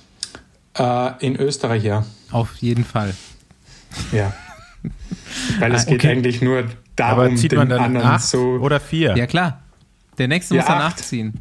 Ey, Also, ich weiß, ich weiß gerade nicht, wovon 4 ihr plus redet. 4 Ne? ist. Da, da scheiden sich die Geister der Welt, weil ich glaube, in den UNO-Regeln steht, dass du es nicht darfst, aber es ist einfach so. Also, Also wenn wir im, äh, in der Sektion Österreich vom Bora Teamtrainingslager äh, UNO spielen, dann gibt es auch noch die Sonderregelung und die heißt Zwischenwichsen. Das darf jetzt aber nicht falsch verstanden werden. Ja, das aber ist wahrscheinlich zum bei. Beispiel Das, das bei euch irgendein blauen Sprichwort in Zweier Österreich, ne? das Zwischenwichsen. Wenn du einen blauen Zweier siehst und du hast einen anderen blauen Zweier in der Hand, dann kannst du ihn einfach reinwerfen, egal ob du dran bist oder nicht. Nennt man auch Zwischenwichsen. okay, Das ist okay. recht lustig. So garantiert man, dass die Leute ein bisschen aufmerksam beim Spiel bleiben und nicht irgendwie am Handy rumfummeln oder irgendeinen anderen Scheiß machen. aber ihr habt, also der österreichische Teil ist ja mittlerweile auch sehr ausgeprägt, oder? Also gefühlt, Ja, wir- ha, gefühlt halbes Team und dann die Deutschen sind ja eigentlich auch Österreicher. So Mehr halb. Österreicher als Deutsche Ja, eigentlich genau. schon, ja, die Deutschen, ja. Wir arbeiten scheinbar an einer geheimen Übernahme. Ja, das haben die Österreicher schon mal versucht oder einer. Hat auch nicht funktioniert. Ja gut, da ist ja so ein Schach, Schachmann und Zwiehoff, die sind ja wirklich komplette Exoten. Ja. Ganz, ganz fern vom österreich-bayerischen Sprachraum. Das stimmt, das stimmt, ja. Gut, aber jetzt, wie kriegen wir wieder eine Ordnung hier rein? Ähm, Es, ja, Warum brauchen wir keine Ordnung? Wir können Genau. einfach weiter plaudern, wir zeichnen auf, ihr sendet das. okay, sehr gut. Nee, ich wollte Andis Frage direkt aufgreifen, weil ich weiß nicht, ob man Andi die endlich stellt. Aber mich, mich würde das Was auch denn? interessieren. Ja, wie Ach schwer so. er wirklich ist und warum Marco schneller berghof fährt, als er aussieht und wie er das macht. und das habe ich mich auch immer gefragt. Früher. Mittlerweile sieht die Kleidung an dir ja auch, die macht dich auf jeden Fall ähm, schmäler. Also Es kann auch an Ryan Mullen liegen, wie du schon sagst. Aber die Katusha-Sachen haben auf jeden Fall aufgetragen. Ähm, und, aber ja, du fährst dafür halt echt ganz schön schnell berghoch, ne, manchmal. Ja, also zum, zum optischen mit äh, ist sicher eine schwarze Hose hilft bestimmt. Und zum anderen werde ich äh, auch ein bisschen älter, also ein bisschen mehr hager. Man sieht jetzt vielleicht hier und da mal auch eine Ader auf der Wade oder so. Das gab es halt früher nicht. Da war noch der Babyspeck da. Und äh, es war eigentlich ein Zitat von äh, meinem ehemaligen Teamkollegen bei Katjuscha Gattis Smukulis und der hat immer gesagt, äh, why, why lose two kilos when you can gain 20 Watts? und jetzt versuchen wir halt einfach mehr Watt zu produzieren, dann relativiert sich das auch. Irgendwann kommst du auch auf äh, nette Watt pro Kilo, aber ja. Ja, dann sag mal, was wiegst du? Was hast du gewogen? Ja, ja schätzt mal. Also es verschätzen sich eigentlich immer alle, das kann ich auch ja. mal sagen. Und das steht auf Pro Cycling Stats aus unerklärlichen Gründen 73 oder so, aber das lasse ich 72. stehen, weil das finde ich cool. 72? Ja, also ist doch mehr. 76? Ähm, also ich bin, glaube ich, noch keine Grand Tour unter 80 Kilo gefahren. Ernsthaft? Ich habe noch nie eine, also vielleicht so richtig mit äh, bisschen Dünnschiss und so, dann komme ich mal auf 79,8 oder so. Aber Ernsthaft? eigentlich ist so mein ein Kampfgewicht. Ein Feiertag. 82. Ja, aber da muss ja wirklich bei dir mal die 500 stehen. Ja, aber dann bist du ja, doch so Schwelle schon wahrscheinlich so 435 oder so für eine Tour. Aber du kommst ja nirgends mehr hin damit. Ja, aber jetzt, ja, nee, das, stimmt, das haben die, die 60 Kilo wiegen, haben das auch. Ja, ja, ja. ja. Also ich bin in Quaremont, glaube ich, beim, letzten, äh, beim zweiten Mal dieses Jahr bei der Flandern-Rundfahrt so mit 500 gefahren und dann habe ich vergessen, dass ich gar kein Parkticket gelöst habe, als der Pogacar da vorbeigeschossen ist. Aber jetzt mal, aber, also über 80 hätte ich jetzt nicht gedacht. Besenwagen, der Fat-Shaming-Podcast. Über 80, ja. Ich bin ja. auch, äh, ich, ich erzähle dann immer, mit äh, 82 Kilo 2017 bei der Vuelta war ich letzter Mann am Berg für Zakarin und wir haben das Podium dann in Madrid gehabt mit ihm. Ja, das, das wäre jetzt meine nächste Frage gewesen. würdest du in der Grand Tour, wenn es ein Wertungstrikot für über 80 Kilo Fahrer gibt, würdest du es eigentlich immer gewinnen, oder? Und bei Rennen? Wäre wär vielleicht äh, mit 100 bei dir. Schwer zu sagen, ja, aber. Schwer zu sagen. Ja, also ich kann so 10 Minuten 500 Watt sind drin. Aber alles, was dann länger wird. Aber wir haben es, ich habe es eh vorher gesagt, äh, es, es, es, reicht ja nicht mehr im modernen Radsport. Krass, okay, gut. Erster Schock. Hätten wir ähm, das geklärt, oder? Genau. Andi, Same old du, story. Andi, da warst du ja leichter als äh, der Marco, oder? Teilweise. Andi war mal schon unter 80 als Profi. Aber das war auch nur ja, ganz kurz. Das Verrückte an der ganzen Sache ist, Staufe, du bist ja was, 1,90 oder so. Ich bin ja 1,79. Ja. Ist, also ich bin ja gleich breit als hoch. Genau, also wir sind ungefähr gleich groß. Was einfach mal so 15. Wir haben ungefähr, 15, wir haben ungefähr die gleichen schwer. Leistungsdaten und Gewicht auf jeden Fall. Mhm. Aber Nur anders verpackt. Genau. anders verteilt, ja. Okay, sehr gut, ja. Ja, ge geile zehnminütige Gewichtsdebatte auf jeden Fall. Ja. ja. ja lass lass wir jetzt wieder über Essen reden.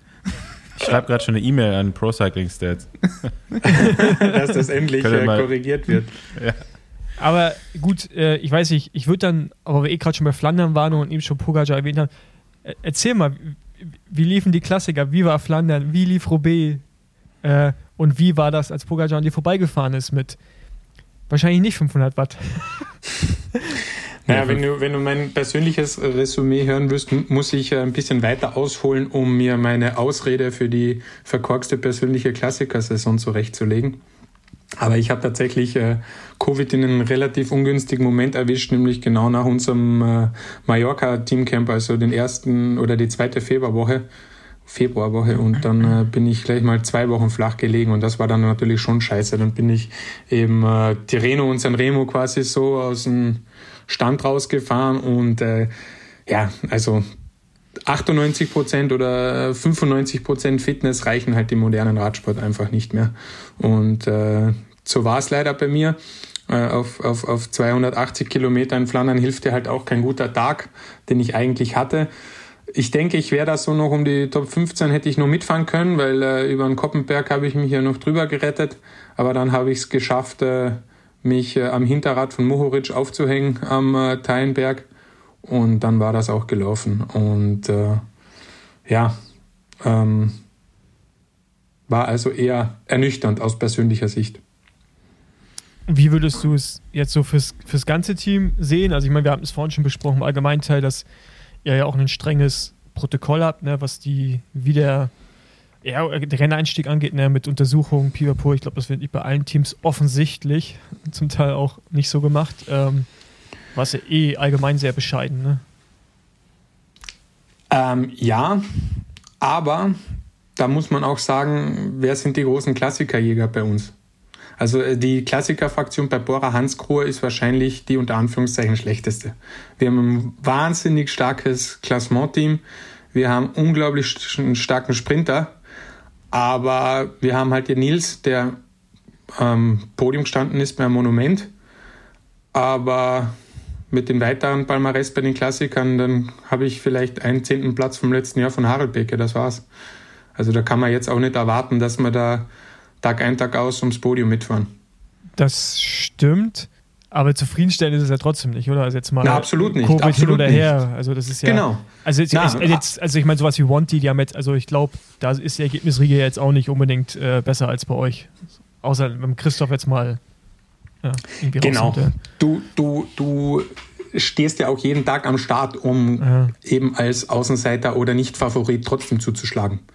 Und am Ende sind das halt viele Eintagesrennen und äh, wir sind teilweise mit, mit einer halben Mannschaft am Start gestanden, haben uns eigentlich sehr gut geschlagen und ich finde, dass es am Ende auch für das, was wir teilweise zusammengefahren sind, eigentlich äh, auch immer sehr unvorteilhaft für uns ausgegangen ist. Das heißt jetzt äh, Gent-Wevelgem, wo wir äh, Kettenprobleme in den ungünstigsten Momenten hatten. Also ich, ich mit dabei, wo ich eigentlich einen, auch einen guten Tag gehabt habe, aber dann bist halt hinterm Sturz und du bist den ganzen Tag irgendwie nur am Kurze Frage. Zwischenfrage. Neue alte Hm. Kurbel? alte Kurbel. Alte Kurbel, aber da wird ja komplett Ja, ja, alles ja, d- äh, zusammengebaut. Also das ist natürlich tricky für alle. Ne? Also Ja. für, für Sponsor, für Mechaniker, für Fahrer. Es ist Ja, Entschuldigung. Aber das ist. Nee, hat, haben haben ja andere auch damit zu kämpfen. Ist ja, ist ja auch keine Ausrede. Aber wie gesagt, das ist halt auch ein bisschen, äh, um's noch, äh, das, um noch ein bisschen weiter rauszuzoomen, das ist halt auch der fiese Radsport, ja. Da sind wir halt, äh, da steht nur einer am Podium, aber wir sind 180 Leute am Start. Also da gibt's zu 90 Prozent enttäuschte Leute. Das, Ist das ja stimmt. eigentlich auch pervers. Ja, scheiße, Ja, ursprünglich als Kind mal den Sport gemacht, wo du am meisten gewonnen hast und dann da Ja, das gelandet. ist. Wie komme ich jetzt aus der Sache raus, oder? Das wäre beim Eishockey, ne? da ist halt die Chance 50-50, da ist auf jeden Fall größer. Richtig, richtig. ähm, aber okay, aber das so, wie seid ihr, Entschuldigung, das ist jetzt so viel irgendwie aufs Team, aber wie seid ihr so als Team dann reingegangen? Habt ihr euch Hoffnung gemacht? Also ich meine, man hofft natürlich auf den Glückstreffer, aber so im Allgemeinen, habt ihr mehr Erwartungen gehabt oder dachtet ihr, okay, Nils ist unser Mann, der muss es eigentlich auch richten oder Na, also man, wir haben, wir sind jeden Tag äh, im Bus gesessen und haben uns einen Marschplan zurechtgelegt, äh, der an ein kleines äh, Wunder grenzen hätte sollen, weil äh, logischerweise wir sind dann, äh, äh, wir haben ja teilweise nicht mal für die Monumente eine volle Mannschaft an den Start bringen können. Das sagt ja auch schon vieles aus, ja. Und ähm, da kämpfst du halt schon mal mit mit schlechteren Waffen, aber äh, wie gesagt, äh, es, es ist immer arschknapp auch äh, an guten Erfolgen vorbeigeschrammt gewesen, weil beispielsweise Sanremo bin ich, glaube ich, der Letzte, der an der Cipressa äh, fliegen geht. Äh, Harald Beke, ein 17. Platz, kannst da nichts davon kaufen, wo du eigentlich ein gutes Rennen gefahren bist, weil jeder weiß, Top 20 muss man auch erstmal werden, aber äh, hilft da halt genau gar nichts. Dann haben wir eher einen fünften, äh, dann äh, weiter geht's mit Weferhem. Äh, äh, Kettenprobleme, weil wir, keine Ahnung, halt wieder so viel Pech gehabt haben. Ja, wenn der, in Österreich sagen wir, wenn der Teufel mal Kinder kriegt, dann kriegt er viele. Ja. Ich habe nicht einmal die, die, die, die Lösung oder die Antwort jetzt parat, weil wenn wir die große Lösung gehabt hätten, die, die Lösung wäre Ja, nee, schneller das ist halt Radfahren. eher, klar, also das, genau, das wäre ja einfach dann, aber nee, ich finde es halt Und trotzdem kannst- interess- interessant. Auch so, was Na, man da für Schlüsse zieht aus dem nächsten Jahr, ne? Also ich meine, noch, also so eine Klassiker-Kampagne ist ja sicherlich auch nicht zufriedenstellend, so fürs Team oder für, als Fahrer selber auch. So, genau, du, du 17, der ist ja für dich ein gutes Ergebnis, aber ist natürlich im Kontext von dem, was das Team ja sicherlich irgendwie vorhat, äh, dann halt nicht zufriedenstellend. So, und das äh, so ein bisschen, du bist ja nicht der, du wurdest ja sicherlich nicht äh, geholt, um äh, Flandern zu gewinnen, gehe ich mal von aus. Außer dein Management hat es sehr gut gemacht und hat dem Ralf das so verkauft und du hast einen sehr guten Vertrag abgeschlossen. Dann ist natürlich. Ja, ich bin selbst mein Manager. Noch besser. Und dann ganz viele Prozente bei dir. Na, aber ich glaube, dass, ähm, wie gesagt, da brauchen wir ja auch nichts schönreden. Wir sind selbst die Fahrer, wir selbst sind am meisten enttäuscht, ja. Äh, keine Frage. Wir werden, wir stehen jeden Tag am Start, um vorne mitzufahren. Aber es ist eigentlich, es ist einfach äh, unfassbar dünne Luft da oben. Und äh, wir haben halt echt äh, auch kein Glück gehabt, weil der Nils hat ja auch Paris-Nizza krank verlassen müssen. Dann äh, haben mir äh, fast drei Wochen Training im Endeffekt gefehlt äh, im Februar und äh, äh, ja, man fährt halt ja. gegen Van Aert, Bogacar und Van der Poel und ja. da braucht man nicht viel dazu zu sagen. Ja, weil jetzt eh auch gerade schon so, so quasi so deutlich und offen redest, nach wie, also findest du, dass es so einen krassen Schritt nochmal gemacht hat? Also die, das Niveau, dass es sich einfach nochmal erhöht hat. Also es hört sich gerade so an, als wenn es einfach, wenn 98 Prozent oder 99 Prozent einfach auch nicht mehr reichen, um irgendwie wirklich eine Rolle zu spielen. Naja, also es, es, es entwickelt sich weiter an, äh, an allen Fronten. Ja? Also du, man, man, man arbeitet natürlich an den physiologischen Faktoren weiter. Also gefühlt fahre ich jedes Jahr ein Prozent bessere Werte, also nach wie vor. Aber du merkst halt einfach, wir sind jetzt wieder das schnellste Roubaix der Geschichte gefahren. Das die, die, der, der moderne Radsport äh, wird äh, auch zur Formel 1. Da geht's um Suits, da geht's um Reifen, da geht's um äh, Aerodynamik bei den Helmen. Man überlegt sich, welche Überschuhe man sich anzieht und es ist, äh, es ist abartig, aber es ist halt äh, Profiradsport und äh, saugeil eigentlich. Ja, ja, klar. Was für Überschuhe muss ich denn jetzt fahren? ja, ich fahre keine. Vielleicht lag es daran. Der ist der Schuldige doch schon gefunden. Äh, ja, was hast du gedacht, als äh, am Sonntag nach, weiß ich nicht, 40, 50 Kilometern direkt Kante aufgemacht wurde und es losging? Ja, erstmal war es saugeil, weil wir hatten eigentlich äh, alle unsere guten Karten vorne mit mhm. äh, Nils, Jordi und mir und dann haben wir gedacht, eigentlich haben wir es richtig äh, cool erwischt. Und dann äh, gab es ja noch eine kleine Schrecksekunde, weil Nils da ja nochmal platt gefahren ist. Und dann äh, hatte ich schon ein bisschen Déjà-vu von mir im letzten Jahr, weil ich hatte ja letztes Jahr Reifenschaden vom mhm. ersten Pflaster aus der Spitzengruppe.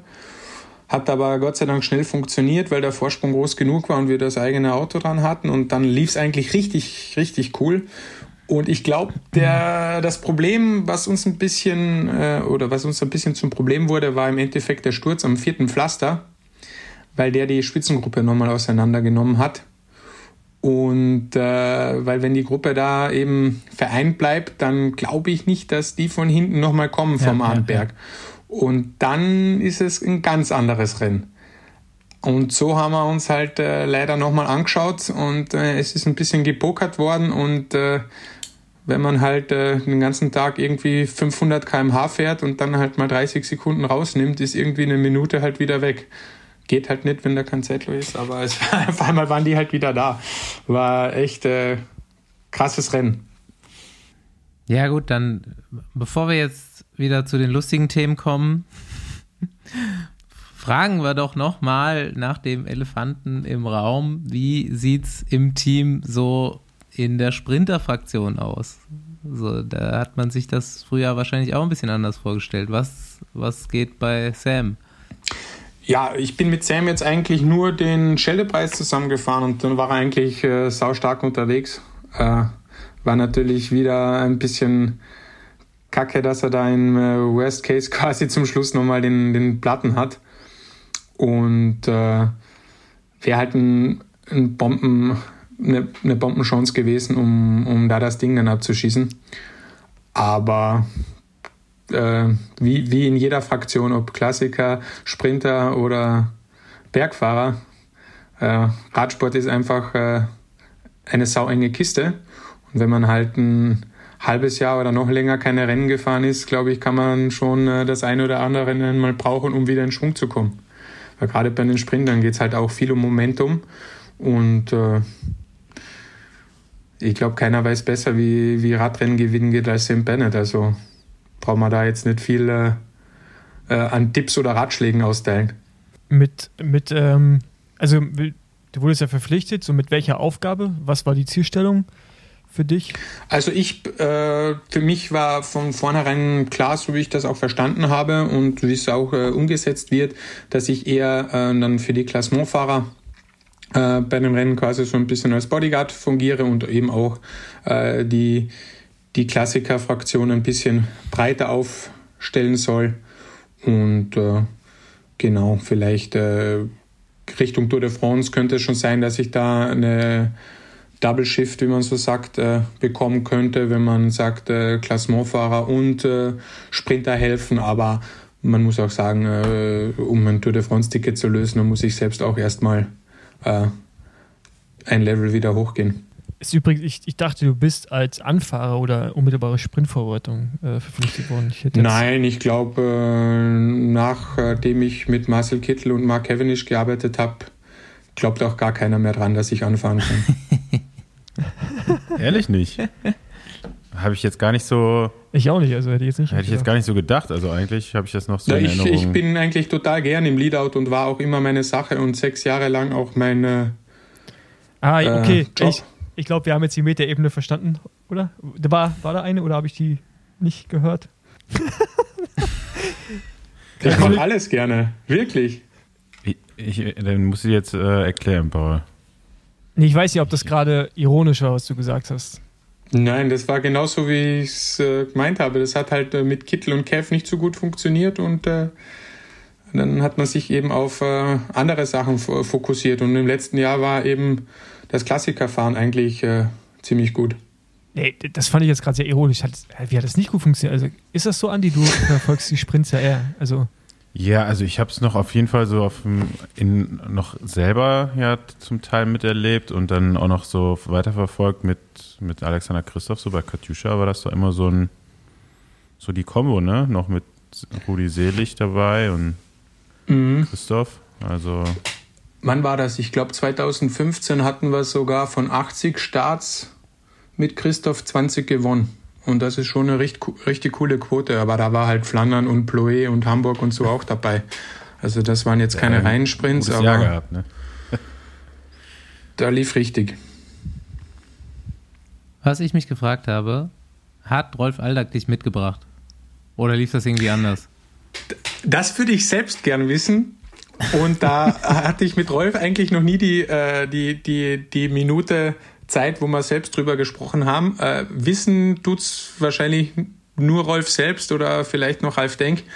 Aber ähm, ich weiß auch nicht, äh, wer, wer, zuerst bei Bora unterschrieben hatte. Aber jetzt, jetzt ich, ich stand jetzt gerade richtig auf dem Schlauch. Ich habe jetzt gerade überlegt, von welchem Team kommst du denn mit der Verbindung zu Cavendish und Rolf Alder? Klar, du warst ja bei Bahrain. Ich, das hatte ich gar nicht. Ich, Zwei Jahre so Kartusche, die letzte Station, aber es gibt es ja auch schon länger Paul in einem ganz anderen Sport unterwegs gewesen, mental. Ja, gerade. Eishockey. Ich war gerade voll bei Eishockey. ja, okay. Ja, am Ende waren es äh, acht, acht Jahre Katjuscha. Das ist schon eine Benchmark auch im heutigen Radsport. Ja, auf jeden Fall, auf jeden Fall. Ja, ja also ich habe jetzt so drüber nachgedacht und dachte, der mag dich bestimmt. So, ohne, ohne Marco, ohne mich. Nein, mit Rolf okay. verstehe ich mich auf jeden Fall sehr gut und es ist auch äh, ziemlich cool zusammenzuarbeiten. Das äh, steht außer Frage. So, dann jetzt mal Frage: äh, Arbeit äh, Bahrain äh, und jetzt Bora. Ist es großartig anders? Mentalität, Trainingsausrichtung, wie ihr die Radrennfahrt, pipapo. Ah, natürlich keine Riesenunterschiede. Am Ende ist äh, jedes Team in der Welt da, glaube ich, äh, enorm professionell aufgestellt. Und äh, Bahrain hat ultra professionell gearbeitet äh, und war ein Team, was äh, extrem super Equipment hatte äh, und Staff und äh, was weiß ich und bei Bora ganz genauso, dass ich mich jetzt, äh, ob es Nationalitäten oder mentalitätsmäßig äh, der Grund ist, äh, bei Bora ans Grohe wohler fühle, steht auch außer Frage, weil äh, es äh, erscheint mir doch irgendwie ein bisschen relaxter, ein bisschen weniger strikt in eine Richtung gearbeitet, sondern es ist irgendwie breit aufgestellt. Also ich fühle mich einfach, äh, ob jetzt, äh, ob ich mich mit dem Physio unterhalte, mit dem äh, Head of Sports oder mit äh, Ralf Denk selbst. Äh, es ist ein gefühlt immer ein, ein Austausch auf Augenhöhe. Ich fühle, wenn ich irgendeine Anmerkung oder so habe, dass sich äh, Ralf auch die Zeit nimmt und sich das anhört und meine Meinung schätzt. Und auf der anderen Seite ist es genauso mit, äh, mit dem Staff. Und äh, das finde ich einfach cool. Und äh, bei Bahrain war es natürlich so, dass äh, äh, der Boss äh, quasi äh, mehr oder so zu den großen Rennen gekommen ist, aber jetzt äh, nicht äh, immer mit äh, der Trinkflasche am Straßenrand gestanden ist. Hm. Aber am Ende wissen beide Teams, wie man schnell Rad fährt. Wer ist dein Coach und dein sportlicher Leiter? Äh, Bernie ist mein sportlicher Leiter und äh, Heli mein Coach. Da brauche ich mich dann nicht verstellen, ne, wenn ich nee, mit denen so spreche. kann ich mir vorstellen. ja, mega gut. Also, warst du eigentlich mal nationaler Meister? Ja, 2015. Ne? Habe ich, ja. hab ich richtig in Erinnerung. Ja. Gibt es bei euch Aber einen Österreicher, der noch nicht nationaler Meister war im Team? Bernie hat es nie geschafft. Jetzt habe ich vielleicht in einen wunden Punkt getreten. Ja, sehr, sehr wahrscheinlich, ja. Direkt mal fürs nächste Rennen. Hast, gerade hast du dich für, äh, früher musste man immer zur Strafe am Ende vom Jahr noch dieses Rennen in Belgien, wie heißt es noch gleich? Franco-Belge? Äh, Franco nee. Belch war. Ah, ja. Da hast du dich gerade für qualifiziert hier.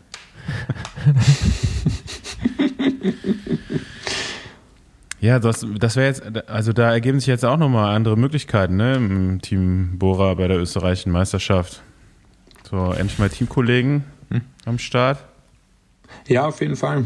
Wird sicher spannend und äh, ich glaube, es steht noch nicht hundertprozentig fest, äh, wo die ausgetragen wird, aber wir hoffen natürlich auf eine relativ hügelige äh, Variante der Strecke, sodass wir eben mit allen Karten spielen können, weil wenn es halt nur bergig wäre, dann wäre halt für mich eher schlecht und ganz flach vielleicht auch tricky, weil äh, im Kontinentalbereich gibt es ja auch einige Leute, die extrem schnell sind und dann hm. kann ich halt kann ich es halt auch nicht garantieren, dass ich es abschieße und deshalb wäre es wohl am besten, wenn es so mittelschwer wird, dass man das Ganze ein bisschen ja, schwer machen kann. Ja, stimmt. Der, der Gamper, der kann auch noch flach. Den habe ich schon fast vergessen. Ja, der kann schon richtig treten. Ja. der, der, muss jetzt ähm, zum Giro, habe ich gehört. Ja, der darf zum Giro. Das habe ich nicht gehört. Also, ihr, ihr versucht ihr mir da die ganze Zeit ins, äh, in den Mund zu legen, dass äh, Radsport eigentlich eine Strafe ist, oder wie? nee, nee, nee. Also, ja, klar, das, das müssen ist auf jeden Fall ja, genau. ja, ja, absolut. Aber jetzt mal, jetzt mal, jetzt mal was anderes. Ähm, ich habe hier bei uns in den, in den gut vorbereiteten äh, Notizen von Basti steht drin, dass du in Öst, dass du in Wien und am Wörthersee lebst. Stimmt das? Ja, absolut. Das ist aber interessant. Ist ja, ähm, wie, wie, kommst du zu Wien? Wahrscheinlich äh, beruflich, ne? denke ich mal, von Freundinnen oder so? Oder Genau, wir haben uns, äh, wir wollten dort eigentlich die Wohnung äh, zuerst vermieten, aber dann mit Covid und so wurde der, die, die ganzen Flugverbindungen auch ein bisschen mühsamer von Klagenfurt aus. Und äh, noch dazu gab es weniger oder gab es gar kein Trainingslager damals mit Bahrain im Dezember, auch äh, Covid-bedingt. Und äh, ironischerweise ist in Wien draußen das Wetter, obwohl es äh, im Nordosten liegt von Österreich, aber immer besser im Winter pannonische Tiefebene sei Dank. Deshalb wächst auch dort der ganze gute Wein in Österreich. Und äh, so habe ich es mir jetzt angewöhnt gehabt, dass das so ein bisschen zu meiner Winterresidenz geworden ist. Und wenn dann eben, wenn es schön frühling wird, dann äh, geht es zum Wörthersee. So lässt sich äh, schon ganz lässig leben. Ja, ich wollte es gerade ja, sagen. Also, also, kann man sagen. Also, hört, sich, hört sich für mich auf jeden Fall gut an. Im Winter in Wien, ne? kann, kann man schon machen, ja. Na, es ist tatsächlich einfach äh, zwischen den Rennen und so, wenn du halt einen Direktflug hast. Also das ist auch, um jetzt äh, wieder ernst zu werden, auch etwas, was ich mir erst über die über ein paar Jährchen Profi sein äh, äh, verstehen wollte, dass äh, gute Reisestrategie schon absolut äh, die Performance und die Leistung am Ende boosten kann und so ein kleines Häuschen zumindest für eine Kurzzeitmiete über zwei, drei Monate im Winter, das ist sicher nichts Verkehrtes. Und ich war beispielsweise dieses Jahr auch fünf Wochen am Stück auf Malle und äh, ist schon einfacher, wenn man dann äh, mal zickzack schnell mit dem Direktflug äh, in die eigene Wohnung kommt, als man muss da kreuz und quer, quer rum eiern, dann macht das ja auch wenig Sinn. So, jetzt kommen wir mal zu meinem dritten vergessenen Einstieg vom Anfang und dann auch zu ein bisschen Schrott und Quatsch mal wieder. Äh, nämlich war das bei Marco eine der besten Gästeakquisen bis jetzt. Auf jeden Fall in den Top 3, würde ich sagen. Auch wenn ich, wenn mir keine anderen einfallen. Aber ich habe dich angeschrieben, ob du Lust hast, äh, Besenwagen zu Gast zu sein. Dann kannst du, ja, Logo, Riesenfan. Und also scheint mir, du kennst unser Geschwafel hier schon ganz gut. Und, ja, absolut, äh, deshalb versuche ich mich auch mal anzupassen. Erzählen, wie du äh, in den Genuss zuerst gekommen bist oder bei was du uns hörst. Und B, kannst du dir jetzt so ein paar Besenwagen-Kategorien von Quatschreden aussuchen und äh, Geschichten erzählen.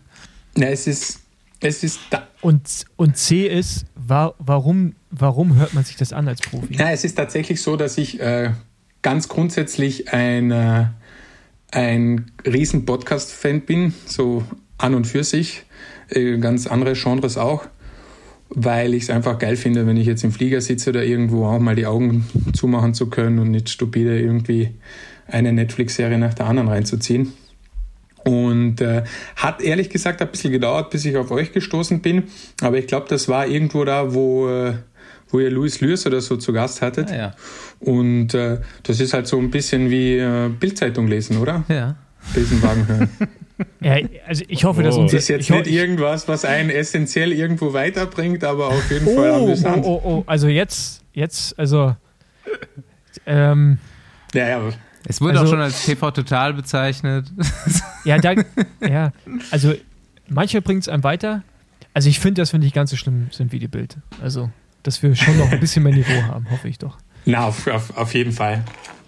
Es ist sicher, also ich meine, ich, ich höre es mir ja jetzt nicht an, weil ich da irgendwie herausfinden will, äh, welche Taktik irgendein anderer hat oder keine Ahnung, aber keine Ahnung. Ich finde es einfach äh, Wäre auch lässig, zu wenn man da sitzt und ein bisschen.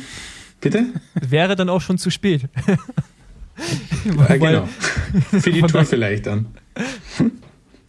Ja, dann, was sind deine Highlights so? Was, äh, okay, du bist, bist auch schon so ein bisschen zurückgegangen vor Lürs oder hörst du seitdem einfach die Folgen? Seitdem einfach, was, was, was, was war denn noch? Ja, nee, ich Helft meine jetzt mal eher auf so die Sprünge. kategoriemäßig. Hast, hast du dir Stories ausgedacht? Deine Besenwagengeschichte, dein Hungerast? Ja, oh, stimmt, Besenwagengeschichte habe ich gedacht, die, die wäre eigentlich maßgeschneidert, weil äh, äh, da bin ich bei, wann war denn das? Das war wahrscheinlich 2013 oder so bei Paris-Roubaix im Besenwagen gelandet, weil irgendwie da hat es mich schon auf den ersten Pflastern auf die Fresse gehauen und äh, wollte dann aber trotzdem natürlich ins äh, prestigeträchtige Velodrom fahren und bin halt an der ersten Verpflegung vorbeigeballert und gedacht, das wird schon. Aber irgendwann habe ich auch keinen Helikopter mehr gesehen und äh, musste dann feststellen, dass die Schrauben beim Vorbau doch nicht gehalten haben. Wir hatten damals nämlich von einem gewissen Hersteller Probleme mit einer Charge, dass der, der Lenker quasi immer vorne runtergeklappt ist am Pavé. Wo ein. Äh, War jetzt auch nicht so fein. Und äh, bin dann eben im äh, Besenwagen gelandet. Ähm, die lustige Story dabei war, dass genau in diesem Jahr äh, die, das holländische Fernsehen eine Dokumentation drüber gemacht hat. Also ich glaube, das findet man bestimmt irgendwo auf YouTube, wie man da gedemütigt äh, hinten drin sitzt äh, mit dem 10.000 Euro Carbonrad hinten am Anhänger drauf. Und äh, dann war es noch dasselbe Jahr, glaube ich, wo, wer war das denn? Irgendein Franzose wollte halt auch noch unbedingt ins Velodrom, aber irgendwie war er schon eine Stunde hinterher, aber man muss Nee, halt. w- war das dem von La trotzdem noch Marseille? Das ist der hinterher. Klassiker, ne? Der, ja, äh, ja, ich glaube. Ja, das war. Oder war die, das Siskevicius oder so? Ja, genau. Keine Ahnung. Das war- oder? die, die, ja, die Geschichte haben wir jetzt schon dreimal gehört, ich glaube, aus demselben Jahr, oder? genau, das gleiche Jahr. Also ich hoffe nicht, drei, dass das, zwei dass deiner das Mitfahrer aus diesem Besenwagen haben das auch schon erzählt. Ja, der Stefan Kühn war mit dir. Also genau, Name Stefan, ist oder? War's ja, ja, Stefan? dann genau. kann, kann, kann, kann durchaus sein, dass der da mit drin saß. Ja. Name ist Programm, ey. Er ist ein bisschen Zickzacklinie gefahren. Zickzacklinie. Irgendein Problem hat er, kein mechanisches Problem.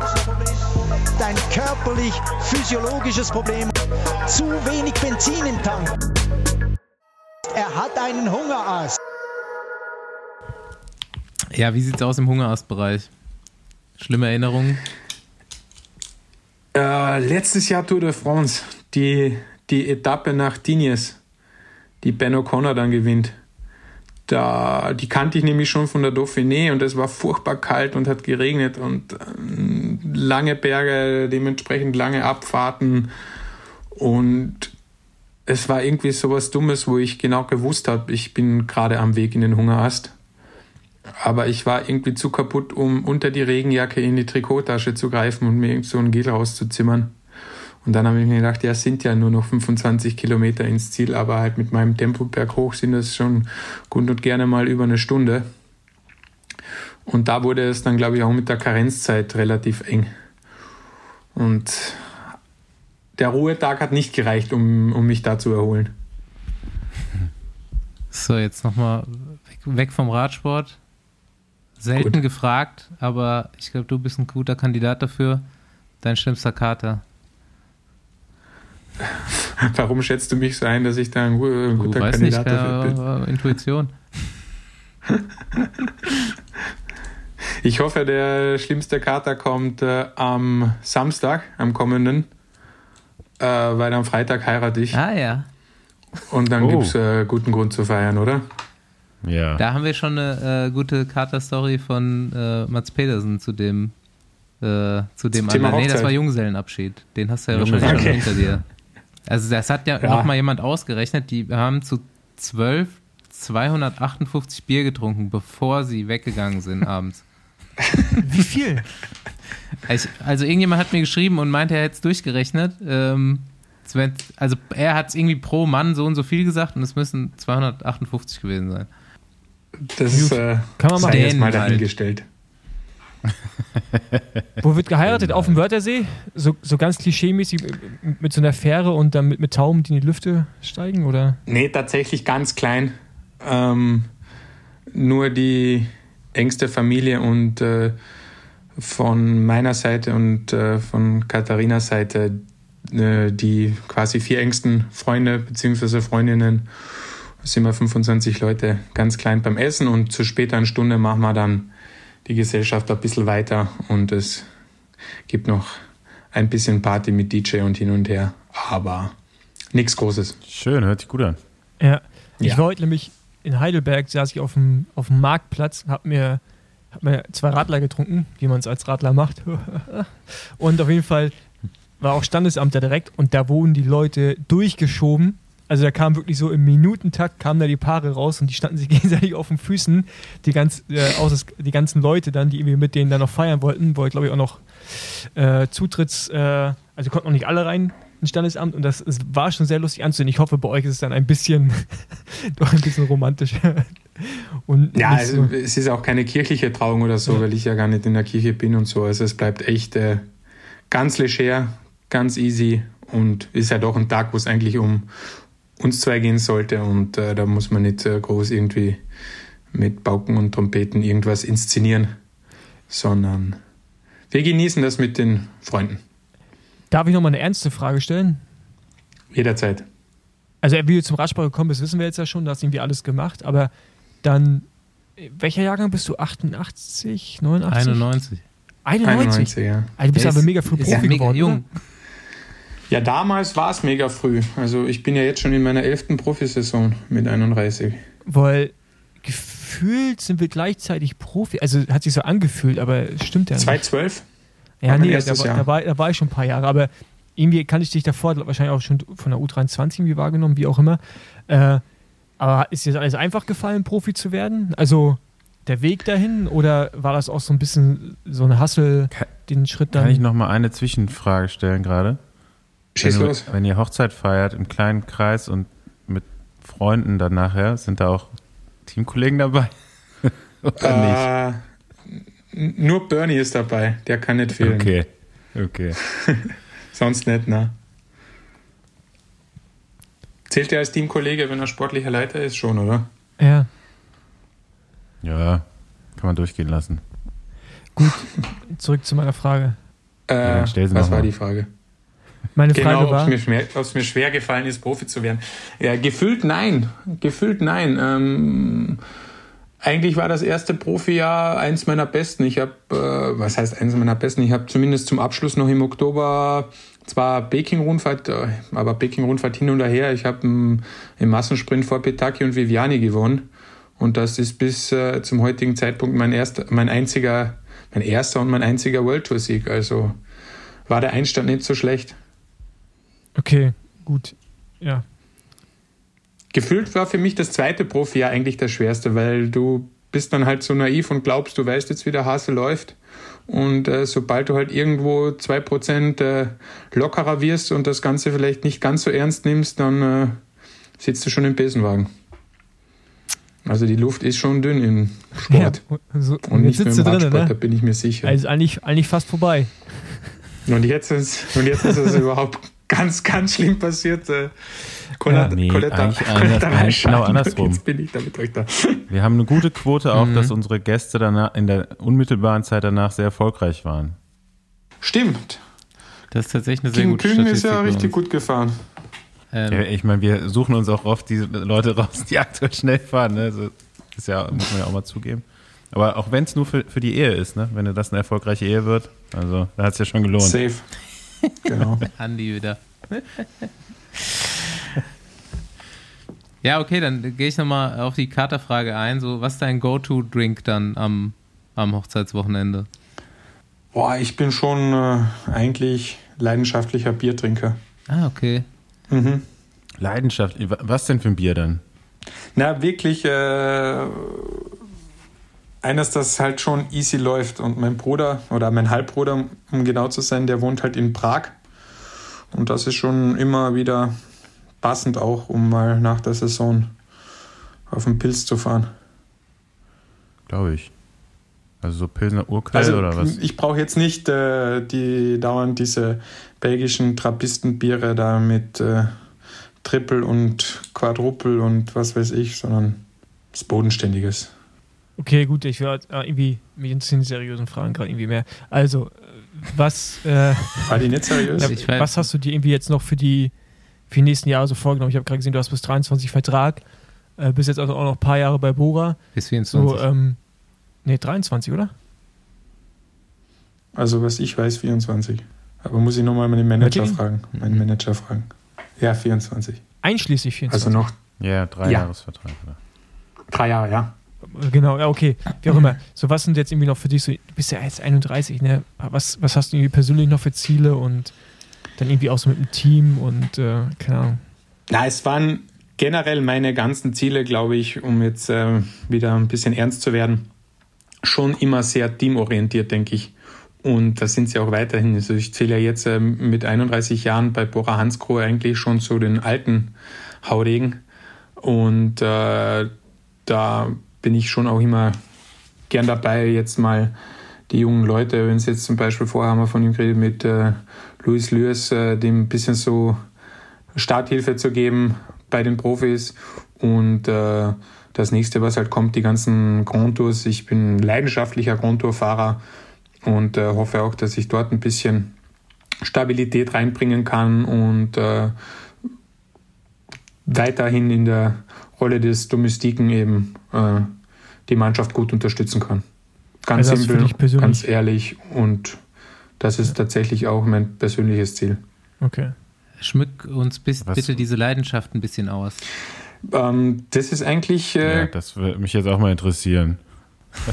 die, die Leidenschaft des Domestiken. Für mich ist die jetzt eigentlich äh, ultra einfach erklärt, weil du musst eigentlich nur verstehen, äh, dass Radsport tatsächlich ein Teamsport ist. Und äh, das glaube ich nach wie vor. Natürlich kann ein Bogacar und ein Van der Poel und wie sie heißen auch alleine Rennen gewinnen, aber am Ende des Tages braucht man eine Mannschaft und Teil der Mannschaft zu sein ist halt schon auch immer eine richtig geile Sache und äh, noch dazu kommt natürlich, dass man, glaube ich, auch äh, selbst ein gewisses Einschätzungsvermögen haben muss von sich selbst, dass man eben kapiert, dass man vielleicht nicht den Motor hat, um dreimal Flandern zu gewinnen.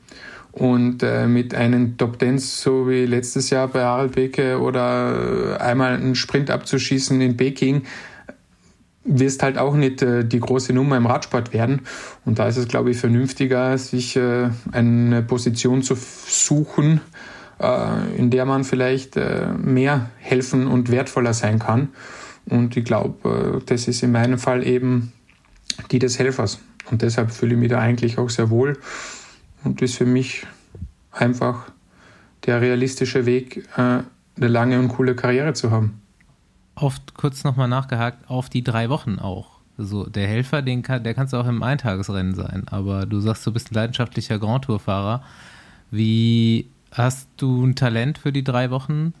Zerrt das nicht so an dir? Bist du in der dritten Woche noch fit? Also jetzt auf Holz geklopft. Ich habe jetzt alle meine Grand Tours bis dato zu Ende fahren können und das ist ja schon mal ein gutes Zeichen. Natürlich gehört da auch ein bisschen Glück äh, dazu, aber ich glaube, vielleicht spielt man das auch ein bisschen in die Karten, dass ich halt weniger schnell müde werde über die, über die 21 Tage als so manch anderer Konkurrent. Aber ähm, leidenschaftlich heißt äh, in dem Fall eher, dass man körperlich und geistig eben für diese Schinderei ready ist und dass man sich auf die freut und das tue ich eben tatsächlich, weil für mich ist es nach wie vor was absolut Faszinierendes, dass man sich äh, da drei Wochen lang die Birne einschlagen kann. Und äh, so schnell Radfahren und das quer durch Frankreich oder Italien oder sonst wo. Und das ist phänomenal und cool und ich freue mich heute noch, äh, wenn ich äh, ein Ticket zu so einer Grand Tour kriege. Deshalb habe ich äh, früher auch gleich dazwischen grätschen müssen, wo ich gesagt habe, der Gampi muss zum Giro. Grand Tour fahren ist einfach was Geiles und hat für mich eine Faszination. Aber genauso die Tagesrennen. Ich meine, Sanremo, 300 Kilometer, das vielleicht bin ich echt schon alt und ich finde das einfach geil, dieses Oldschool-Cycling. Richtig gern Rad fährt. Nee, aber ich kann, das voll, ich kann das nachvollziehen. Also ich fand Sanremo auch immer geil und auch Grand Tours ist halt schon aber du kommst halt raus und hast irgendwie so, also du hast halt irgendwie so, bist auf einem ganz anderen Level unterwegs. Also das Radfahren macht auch nochmal anders Spaß danach, was danach dann auch irgendwie kommt. Und also ich kann das schon nachvollziehen auf jeden Fall. Ja. Welche ist die beste große Rundfahrt? Ja, es ist leider klischeehaft die Antwort, aber die Tour ist die Tour. Also wenn ich mir eine aussuchen müsste, würde ich immer Tour de France fahren. Auch von der Schönheit her, also das Rennen selber jetzt mal ab. Hä? Wie bitte? Und vom Essen her? Essen ist ja mittlerweile, ist hat ja, ja jedes Team ah, ja, okay. Stimmt, ja. Da ist es eigentlich egal, wo du unterwegs bist, weil wir sind äh, von, vorne bis, von vorne bis hinten bestens versorgt.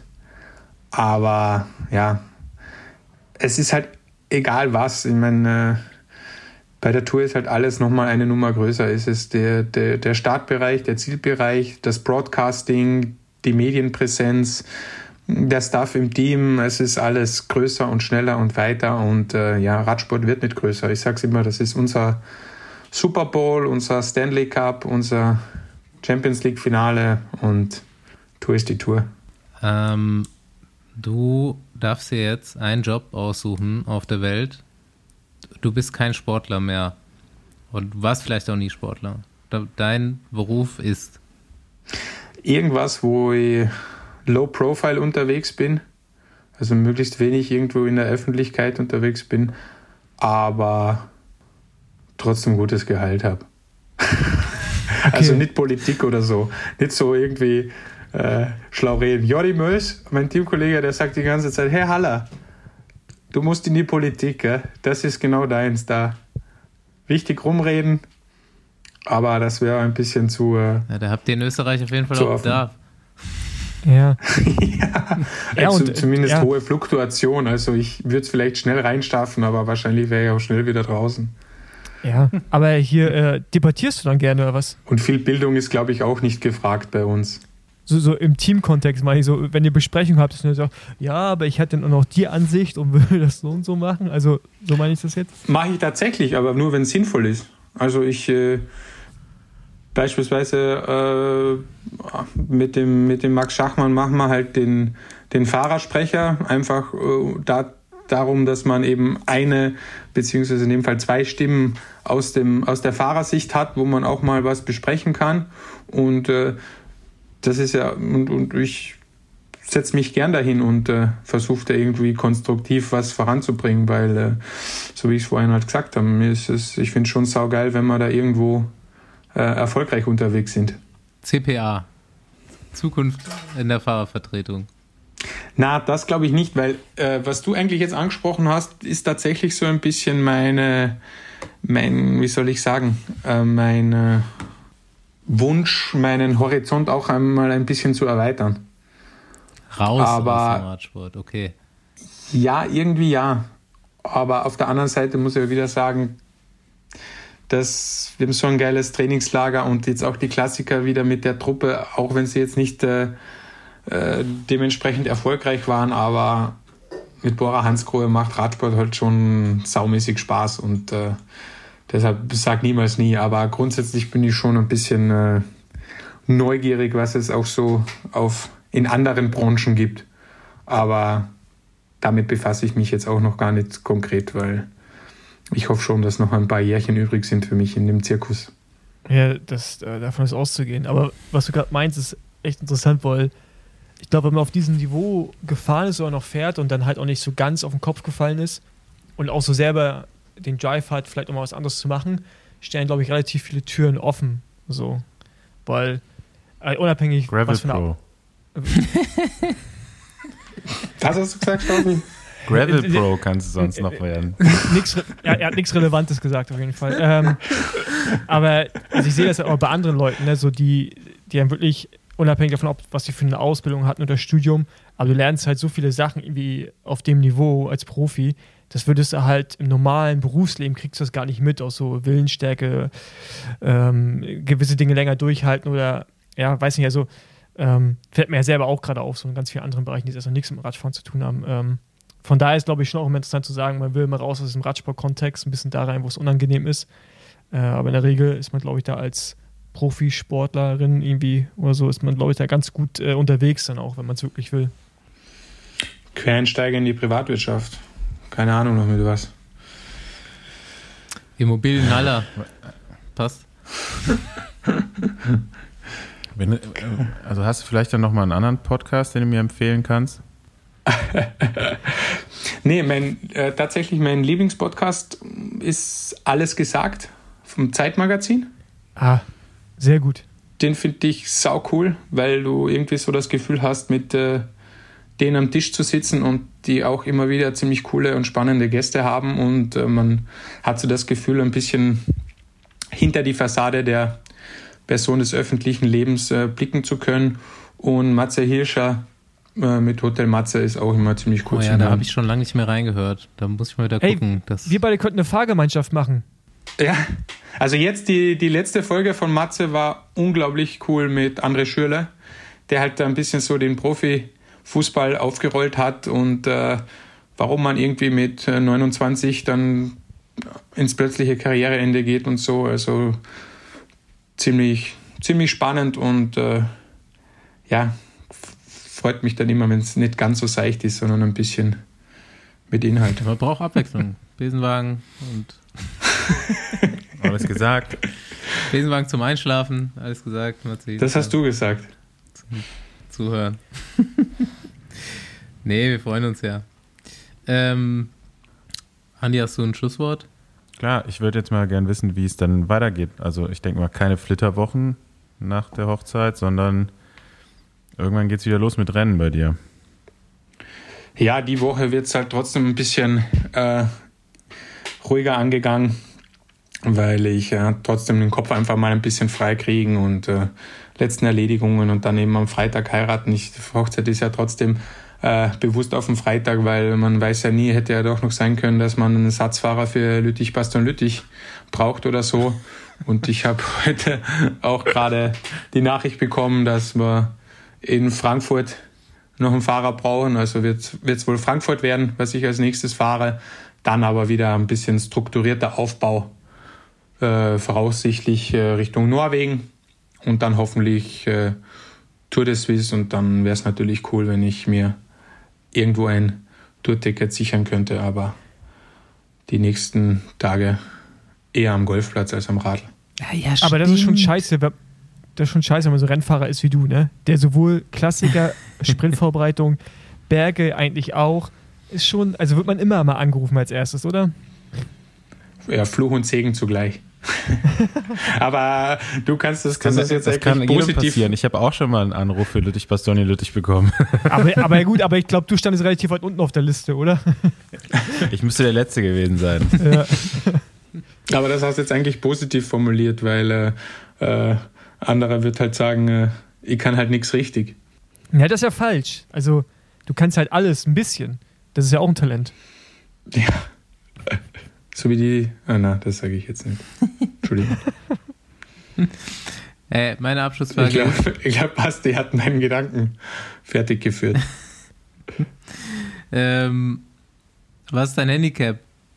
Und wo siehst du dein Handicap nach deiner Karriere? Also, ich wäre sehr enttäuscht, wenn es nicht für Single-Handicap nach der Karriere reichen würde. Ja, also als ehemaliger Eishockeyspieler mit ein bisschen Talent muss es eigentlich auch drin sein. Denke schon, denke schon. Na, ich habe erst vor zwei Jahren angefangen mit dem, mit dem Golf. Auch ein bisschen aus der Not eine Tugend gemacht, weil mein linkes Knie ja doch extrem kaputt ist. Und äh, jetzt hat es gerade mal für Handicap 19 gereicht, aber äh, so viel Turniere spielen geht ja dann äh, auch nicht immer. Aber ich arbeite dran. Also wir haben ja schon mal TV-totalmäßig auch hier drüber nachgedacht, so Besenwagen-Events zu machen und äh, mit Radsportlern dann.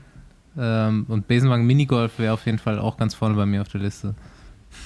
Sau gut, gute Idee. Wir haben einmal äh, Fußball gespielt in äh, Paris.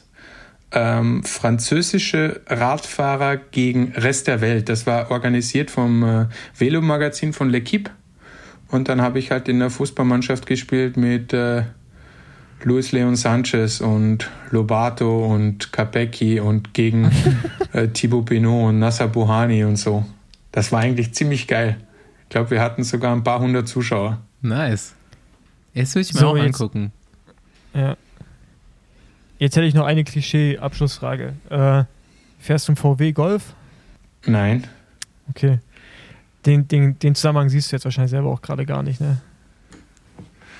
Wegen. Golfspielen. Wörthersee, äh, Golftreffen. Ey, Ah, Wörthersee ist GTI. größte Äh, wir wohnen tatsächlich, wir wohnen tatsächlich ungelogen ein paar hundert Meter weg von dem steinernen GTI. Also da kann ich dir auch mal ein Foto schicken, wenn du ein großer Fan davon Das kommt bist. in die, in die Folgenposts mit rein, das steinerne Ja. GTI. Ja, gut. Früher Ist das der immer, da gab's Folgenname? unzählige Dokus zu. Zu dem GTI-Treffen am Wörthersee. Das vor stimmt. dem Internet. Auf, Ja. Äh, ja, so auf Kabel 1 und RTL 2. Ihr werdet es gar nicht glauben, aber das sind mir die liebsten Gäste da bei uns am Wörthersee, weil äh, die sind halt ultra äh, vorsichtig mit ihrem Auto und die überholen mit ordentlich äh, Abstand und äh, gibt es maximal halt mal eine Fehlzündung oder so, aber eigentlich ziemlich, ziemlich cooles Publikum und wenn die da am Straßenrand sitzen in ihren Campingstühlen, kriegt man beim Training auch gern mal eine Laola-Welle. Also ich finde die Typen cool. Sehr gut. Ein Hoch auf die Tuner. Absolut. Alles klar. Wir haben schon so eine Marathonfolge hinter uns. Ich glaube, jeder hier hat Hunger. Ich, Ja. ich schmeiß dich jetzt raus. Genau. Obwohl, letztes Ding. Marco muss ja auch noch nach Hause fahren. Muss noch jemand- erstmal. Ja, stimmt, genau. Der ist ja noch im Büro. Aber du musst uns erst noch einen sagen, Stimmt. den wir hier noch einladen müssen. Auf was habt ihr denn Lust? Es kann, Wollt ihr da tiefe Philosophie Das haben kann auch oder international sein, seichte übrigens. Unterhaltung? Ja, ich glaube, tiefe Philosophie. Wenn du sagst, das ist sonst so seicht hier, müssen wir jetzt mal wieder ein bisschen Tiefe reinbringen. Das wird schwer, ne? Muss ein Radfahrer sagen. Scheiße. ich habe jetzt gedacht, ihr wolltet da bestimmt so Unterhaltung oder so haben. Wer ist denn, wer ist denn der Philosoph unter den, den Radsportlern? Der Bernie? Das, war- das wäre dann nur für, für, für äh, Besenwagen International oder sowas. Ich glaube, der Antoine Duchesne von FDJ, der ist ja, glaube ich, Sommelier oder sowas. Der könnte euch dann über, über Wein äh, unterhalten oder sowas. Ich habe mal kurz eine Frage. Hatten wir Bernie schon? Nee. Ich habe Bernie mal geschrieben, der hat mir nicht geantwortet.